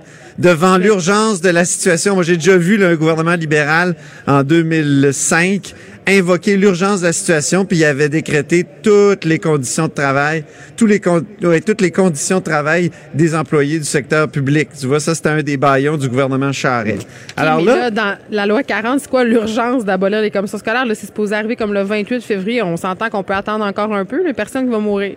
Absolument, d'autant plus que le, le- le ministre, en, en interview à Cube Radio, euh, il avait dit, j'ai, moi j'avais posé la question là, le 29 février, là, c'est est-ce que c'est une date euh, vraiment euh, qui ne peut bouger? Je veux dire que c'est vraiment une date butoir. Puis il m'avait répondu. pas répondu que ça arrive une fois aux quatre ans. le 29. non, il avait dit non, ben il dit il y a de la marge, on peut je peux quand même attendre quelques semaines. Bon, ben là. puis deux jours plus tard, il, il nous disait que ça prenait absolument un baillon. Donc euh, celle-là, je ne Ah. l'ai pas compris, j'avoue. Euh, et là, et là, ce matin, c'était bien intéressant en chambre, le, le premier ministre Legault qui a dit on est, euh, il y a- il y a- on n'est pas finalement les les plus grands utilisateurs du baillon. On peut l'écouter. On a l'extrait. Il y a Joanie qui a l'extrait. On peut l'écouter. Monsieur le Président, le chef du Parti libéral essaie de nous dépeindre comme étant les champions du baillon. Quand on regarde euh, la petite histoire, le Parti québécois a fait 70 baillons. Le Parti libéral a fait 79 baillons. Monsieur le Président, c'est comme si le Parti québécois était un peu le Ovechkin du baillon, que le Parti libéral était un peu le Crosby du baillon, alors que nous, on est plus euh, le Dave Morissette du baillon. Hey, cabotinage quand tu nous tiens. Oui, vraiment. C'est ça. Voyons. C'est une image. Puis la, la musique qu'on entendait, évidemment, c'est la musique, euh, le sac de chips, puis le- la zone Oui. ASNAT. euh, C'est pas la musique qui joue en chambre. Non, non, c'est Michael Labranche qui a mis ça. Il a fait une petite entrée euh, dans, dans le- la zone ASNAT euh, tout à l'heure. Mais tu sais, c'est ça, c'est la CAQ dit, ben nous, on n'a pas utilisé beaucoup, mais ça dépend du temps qu'on a passé au pouvoir. Oui. Et, et- Pour et le temps ont d'ailleurs, passé au pouvoir, c'est énorme. C'est c'est pas c'est pas énorme le temps qu'ils ont passé Ouais, au pouvoir hein. Ça fait ça. de, de- c'est- c'est- et mais ils ont déjà utilisé plusieurs fois la procédure d'exception. Puis je vais te dire euh, en chambre tout à l'heure là il y a Gabriel Nadeau Dubois qui disait avec Charest c'était 2.5 baillons par année à peu près. Avec Couillard 2 puis Madame Marois a utilisé un baillon mais c'était c'était un baillon sur des, des conditions de travail dans le secteur de la construction. Elle avait rappelé la chambre l'été.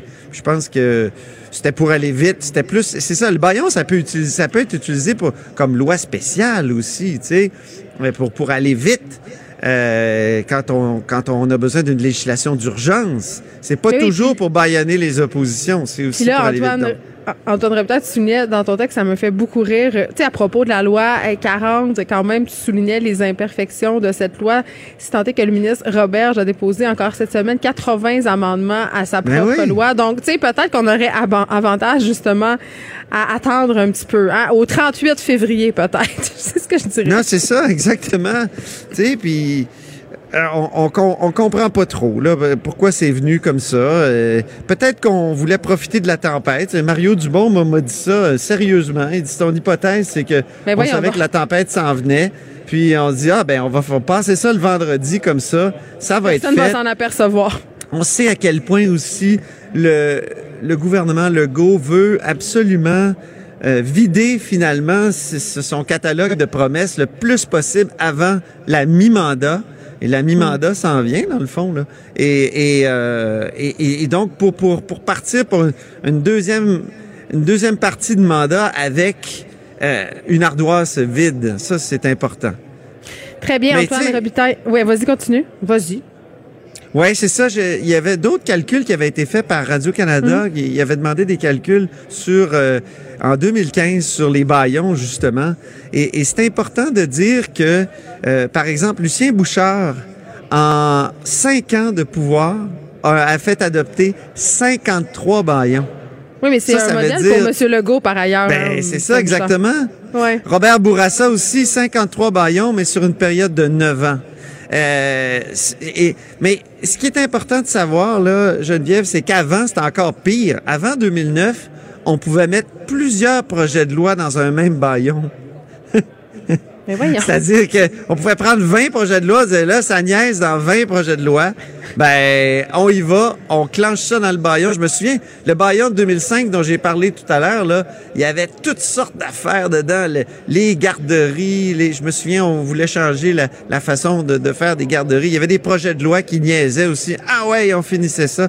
Donc, donc on, je pense qu'on avait une utilisation euh, vraiment plus intensive du baillon quand même avant. Mais là, le, maintenant, on peut faire juste un, ba- un projet de loi par baillon. Avant, tu pouvais en mettre plusieurs dedans. Puis Ben, je tiens c'est à ça, dire que Simon Jolin Barrette, dans son livre J'ai confiance, réflexion Oui. d'un jeune politicien. Et Marois Risky l'a cité ce matin, c'est à la page 111. Et euh, il, il citait plusieurs autres propositions pour améliorer le, le visage de la politique au Québec. Et sa première proposition, c'était restriction du baillon. Ben oui, parce que comme tu le dis si bien dans ton texte, euh, le Parlement mérite plus d'égards. C'est d'ailleurs le, le vrai titre euh, de ton texte. Antoine Robitaille, merci, chroniqueur à, à l'Assemblée nationale pour le Journal de Montréal, le Journal de Québec. Super. Et on t'écoute à la hausse sur la colline, évidemment. Merci beaucoup. OK, merci beaucoup. À bientôt. Écrivaine, Blogueuse. scénariste et animatrice. Geneviève Peterson. La Wonder Woman de Cube Radio. Je vais vous dire que Post Canada qui a interrompu quand même euh, rien de moins son service de livraison sur vraiment une grosse partie du territoire euh, québécois. On parle de la région de Montréal, en Gaspésie, Québec, et ça, c'est en raison de la tempête euh, hivernale qui sévit. Donc, euh, si vous attendez du courrier important ou même des colis, sachez que le service est suspendu et qu'ailleurs au Québec, je pense entre autres à l'Estrie, au centre du Québec, au Laurentides et en Montérégie, ces régions-là sont soumises à une alerte jaune. Ça, ce que ça veut dire, une alerte jaune, c'est que Post Canada va faire de son mieux pour aller effectuer ses livraisons, mais il pourrait y avoir euh, des délais importants. Je, je le savais que j'aurais pas dû rire de la tempête. Ça, ça nous a porté malheur. Élise Jeté est là, productrice de contenu à- en cinq minutes euh, et euh, journaliste chez Tabloïd. Et aujourd'hui, vous le savez, Élise, elle est passionnée de culture. Elle nous parle de la cérémonie des Oscars à venir ce dimanche. Bonjour, Élise. Allô, Geneviève? Bon, là, ce qu'on va faire, ce que j'aime le plus, on va faire des prédictions et on va se dire qu'est-ce qu'on devrait surveiller. Parce que toi, je sais pas si t'es comme moi, mais est-ce que tu fais une soirée chez vous pour les Oscars ou tu regardes ça avec des amis habillés chic en mangeant des bouchées? Moi, j'a- j'aime pas m'habiller chic pour regarder la télé, fait que non. je trouve que Mais c'est t'aimes un ça, petit peu euh, ridicule. faire une soirée? Euh, c'est la, la même chose que tu viens de décrire, mais en jogging, finalement. J'adore. Moi non plus, je m'habille pas chic, mais je sais qu'il y a des gens qui font ça, ils se mettent en robe du soir puis regardent les Oscars. Je trouve ça quand même drôle et cute. Ouais, je trouve ça exagéré, mais regarde, c'est mon, mon style. Moi, mon style est plus décontracté. Mais là, Geneviève, j'avais le goût de, pré- de te préparer, en fait, aux Oscars euh, 2020. Euh, mon objectif du jour, c'est Oscar 2020 101. Fait que je te, je te fais comme une petite... euh, La fin de l'émission est très pédagogique. Oui, c'est ça, mais euh, vous devez connaître, en fait, pour commencer, là, vous devez connaître la principale controverse qui entoure la soirée des Oscars cette année. La sous-représentation de la femme, hein? Oui, euh, il y a eu Madeleine le hashtag-. Ouais. Ouais, le hashtag Oscar So Male qui, qui a été euh, utilisé à maintes reprises euh, durant les derniers jours.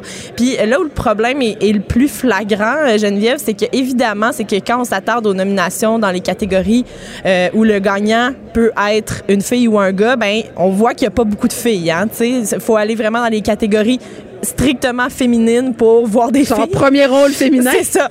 Et parmi euh, ceux qui, qui peuvent être un gars ou une fille, le plus prestigieux, c'est Oscar de la meilleure réalisation.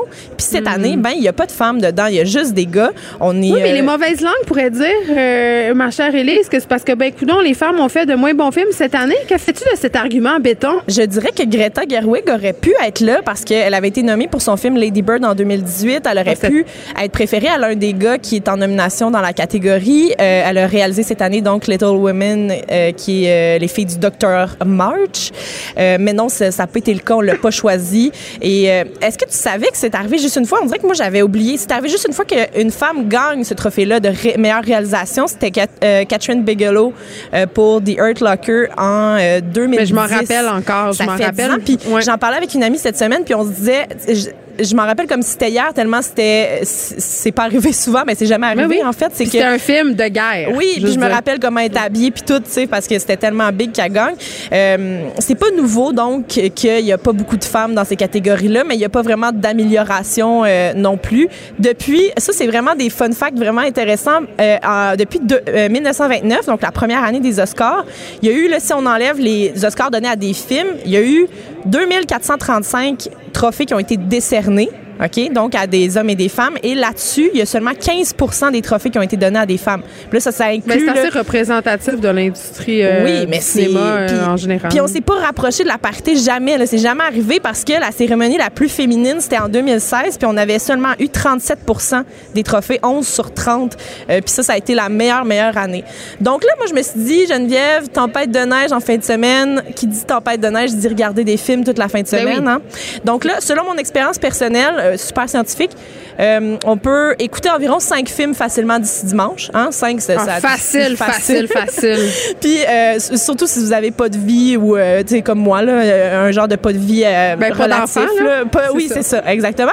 Donc rattrapage pré-Oscar avec des mes suggestions. Ils ont un petit billet féministe volontaire là, qui répond Ah, à ben, l'absence de spotlight qui a été mis sur les femmes. Donc première chose que vous allez commencer par faire, vous allez voir le film, le court métrage de fiction Brotherhood, hein, 23 minutes bien investi. C'est un court métrage de chez nous, le, le seul film québécois en fait qui est nommé cette année.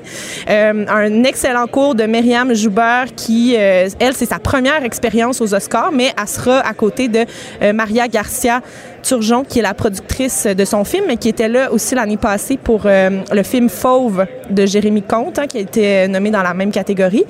Euh, ça, c'est disponible sur Vimeo, donc ça se fait facilement. Vous commencez par ça. C'est votre mise en bouche, Geneviève. Ensuite, deux- bien hâte. Deuxième chose que tu fais, euh, tu t'en vas sur Netflix pour écouter, écouter euh, Marriage Story, hein? un film que tu as écouté. Non, je veux pas le réécouter. J'ai pas, pas la le force revoir. mentale pour Je sais. revoir ce film très déprimant sur les relations de Oui, couple et donc les un- divorces. Oui, un film qui nous accompagne durant la dure année qui suit un divorce, mais ça demeure quand même, Geneviève, une histoire d'amour. Tu sais, on comprend l'histoire. Mais ça finit bien en plus, même Oui, si ça finit mal. ça. Ça. finit par un divorce. Et ben ça commence par un divorce.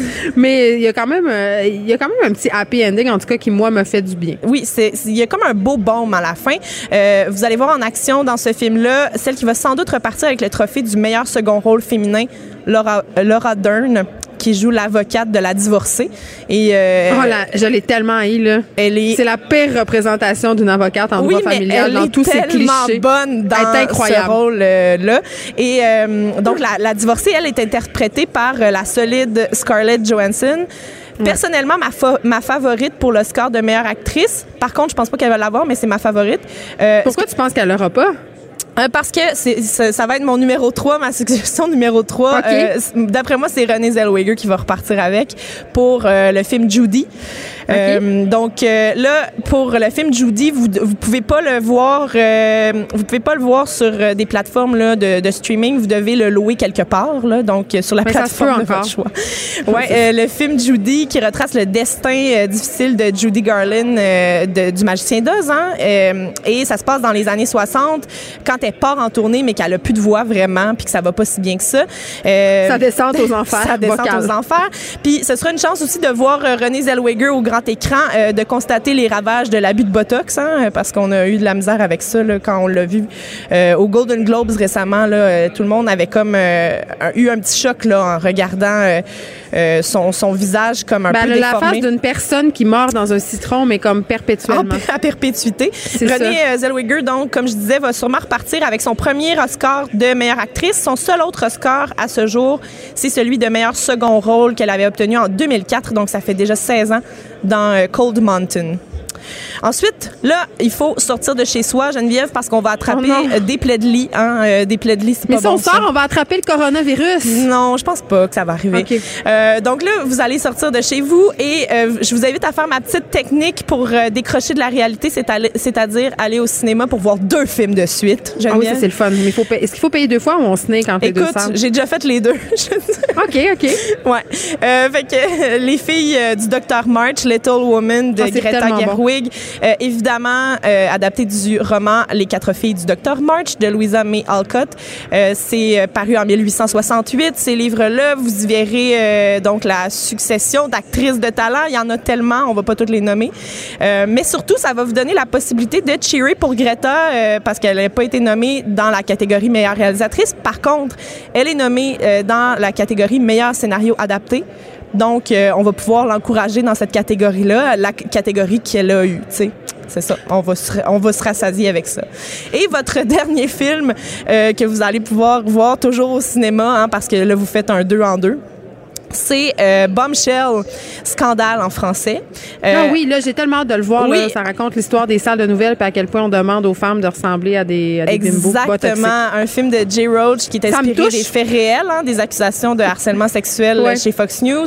Euh, ça se trouvait, euh, tu sais, dans le fond, lui là, il trouvait ça approprié de demander que ses présentatrices de nouvelles soient sexy, puis qu'on Mm. filme leurs jambes là en gros plan de bas en haut. Là, il aimait bien ça. Fait que euh, c'est ça. L'action principale est soutenu par trois femmes très puissantes, interprétées par Charlize Theron, Nicole Kidman et Margot Robbie. Donc, vous serez pas déçus.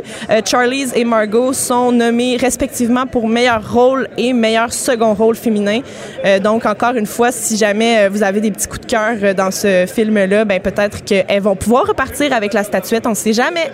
Élise Jeté, merci. Et euh, je te promets que je ne mettrai pas une robe longue pour regarder les, Os- les Oscars. Des dimanche. jogging gris. Exactement. Ou noir, on sait pas. Merci beaucoup. Bonne fin de semaine. Écrivaine, Blogueuse. scénariste et animatrice. Geneviève Peterson. La Wonder Woman de Cube Radio.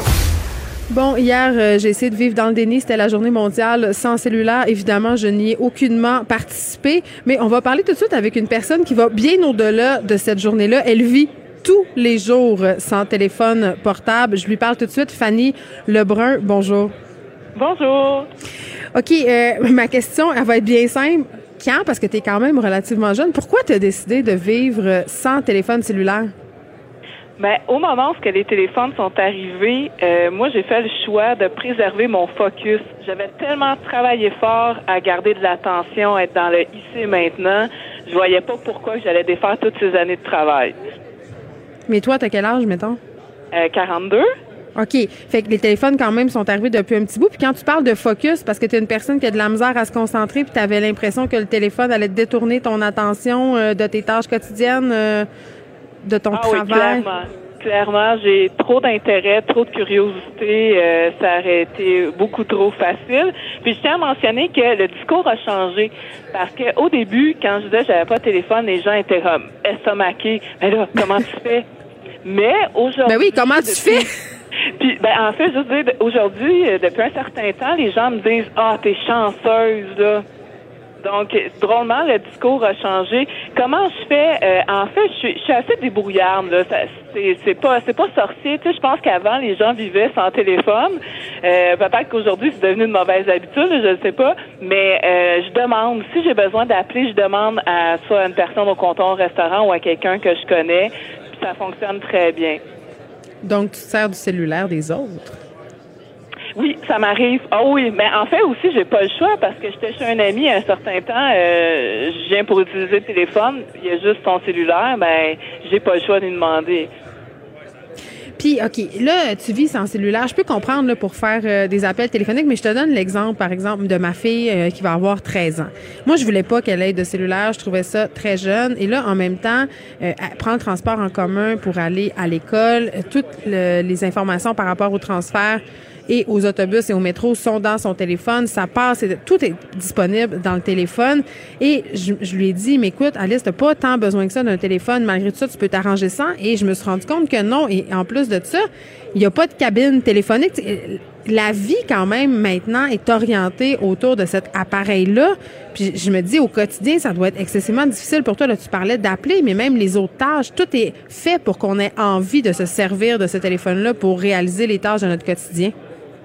Oui, il y a peut-être une envie, mais j'ai envie de dire, j'ai voyagé aussi, j'ai fait au-delà de 40 pays en sac à dos, toujours sans téléphone.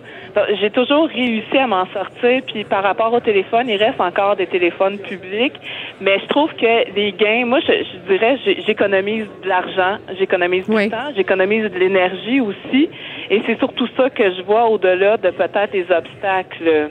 Peut-être que dans 10 ans, je vais changer d'idée, mais encore aujourd'hui, je trouve ça plus facile, même que, si, comme je disais, j'économise du temps à pas chercher mon chargeur, à pas payer pour un compte à la fin du mois, mais c'est de l'énergie que je mets ailleurs. Tu sais, je viens de vivre mon premier vernissage photo, mais je me demande si j'avais eu un téléphone, si mon temps serait pas passé là. Fait que j'ai comme intention de, de, de préserver ça parce que j'ai des activités qui me, qui me- que je trouve satisfaisantes. Chose que peut-être qu'à défiler mon fil Facebook, parce que soit dit en passant, j'ai pas de Facebook. Si je, je drainais tout ce temps-là là-dedans, ben ma journée serait peut-être pas aussi gratifiante. Disons ça comme ça. Fanny, tu as dit quelque chose que je trouvais intéressant. Tu as dit j'ai visité plus que 40 pays en backpack, j'avais pas le téléphone. Est-ce que tu as l'impression que parce que tu pas de téléphone, tu es plus en contact avec les gens? Ah, clairement. Ah, vraiment. Je me rappelle là, au Vietnam, je suis dans l'autobus, personne parle anglais ou à peu près, puis le, le gars il essaie de m'aider, le- le chargeur là-bas. Puis en fait, c'est une fille qui s'est déplacée, qui est venue faire la traduction, puis elle m'expliquer comment prononcer des mots en vietnamien. Puis elle, a changé ma vie, là. Ben, si j'avais eu un téléphone, je me serais débrouillée toute seule, mais c'est pas ça le but, c'est qu'on reste des humains, puis je pense que ça aussi, tu sais, ça me permet de rester connecté, puis voilà. Quand tu vas dans un café puis que tu vois tout le monde river à leur écran, comment tu te sens? Ah, mais moi, je suis désolée pour eux, là. C'est pas ça, la vie. Mais non, mais non. Tu sais, les écrans, on passe assez de journée de, de dans une journée devant un écran. Quand on a cinq minutes de libre, faut se perdre dans nos pensées. Faut regarder le monde autour. Faut, faut se donner un espace mental, là. Fait que en fait, je suis désolée pour ces gens-là. Puis il y a toute cette idée aussi que l'avantage dans le fait d'avoir un cellulaire, c'est d'être joignable 24 heures sur 24, 7 jours sur 7. Toi, tu veux pas ça. Ah, zéro dans 100 ans. Quand je pars, j'ai une boîte vocale, elle fait la job. Quand je suis avec des amis ou je suis en train de faire une activité, c'est de là l'idée que je vais être pleinement là. J'avais entendu quelque part que quand on a l'attention, on est pleinement présent, ça crée de la dopamine. Fait que je me dis, tu sais, avoir des notifications, des textos, d'attendre quelqu'un qui m'appelle, je, je passe à côté d'une source de plaisir, là, ça c'est sûr. Fait que je préfère être focus là où je suis, puis de le moins possible être dérangé, là. Puis en même temps, euh, Fanny, je te regardais dans un reportage euh, d'une de nos collègues euh, chez Tabloïd qui a été publié cette semaine. Tu parlais que ça inquiétait un peu ta mère de pas pouvoir te rejoindre en tout temps. T'as-tu plié dans ce cas-là? Non, même pas, même pas. Puis c'est bon pour Tu tout le monde. dit quoi? Je- vraiment là, euh, je- je- j'en reviens à dire, c'est un choix. Je trouve qu'il y a un plus grand gain à pas être rejoignable tout le temps. Puis les gens s'en attendent aussi. Donc, euh, ils laissent un message, puis quand je reviens, quand je suis disponible, ça donne que je rappelle, c'est là que ça se passe. Mais j'ai pas envie de vivre dans, dans cette urgence de l'immédiat-là. Je trouve qu'on vit assez sous pression que d'avoir cette liberté de rappeler quand ça donne, puis voilà. Est-ce que euh, est-ce que tu es un peu tanné que les gens essayent de te convaincre de t'acheter un téléphone? Parce que ça doit arriver, là. Euh, ben, en fait, oui et non. Tu sais, ça, ça amène de la réflexion de dire, mais moi, ça répond pas à un besoin. Fait que ça amène aussi à dire, mais si ça répond pas à un besoin, pourquoi j'en aurais un? Puis ça amène aussi mon échelle de valeur dans ma priorité. Moi, c'est de vivre dans la satisfaction. Je veux faire des choses qui me parlent. Puis si je me rends compte que les gens, dans le fond, ils passent plus de temps à regarder leur écran, à, ch- à chercher le chargeur, puis à stresser pour un téléphone qu'ils ont peut-être perdu, moi, c'est pas dans mon échelle de valeur, là. C'est ça aussi que ça amène, c'est que ça amène un reflet de dire, t'es-tu vraiment certain que tu veux me convaincre de vivre ce stress-là? Ben, c'est vrai, t'as raison. Fanny Lebrun, merci. Une personne qui vit sans cellulaire. Je rappelle que c'était la journée mondiale sans cellulaire ce jeudi. Et je veux juste dire en concluant l'émission que quand même, c'est une réflexion que j'ai de plus en plus à l'école secondaire de ma fille. Il y a de l'intimidation qui se fait par rapport au téléphone. On fait rire de soi parce qu'on a juste un iPhone 7. Et moi, je trouve ça quand même aberrant qu'on soit dans cette pression-là à 12, 13 ans d'avoir un téléphone qui vaut 1500 dollars. Ça a comme pas ben ben de bon sens. C'est tout pour nous. Moi, je m'en vais braver la tempête. Je vais retourner chez nous à pied. Hein. On se rappelle que j'ai animé cette émission avec des leggings en polar. Ils vont bien me servir. J'ai pas ma paire de raquettes, mais quand même. Et il y a Mario Dumont et Vincent Dessureau qui sont arrivés. Je sais pas s'ils sont arrivés en motoneige, mais ils sont bien là. Bonne fin de semaine, tout le monde.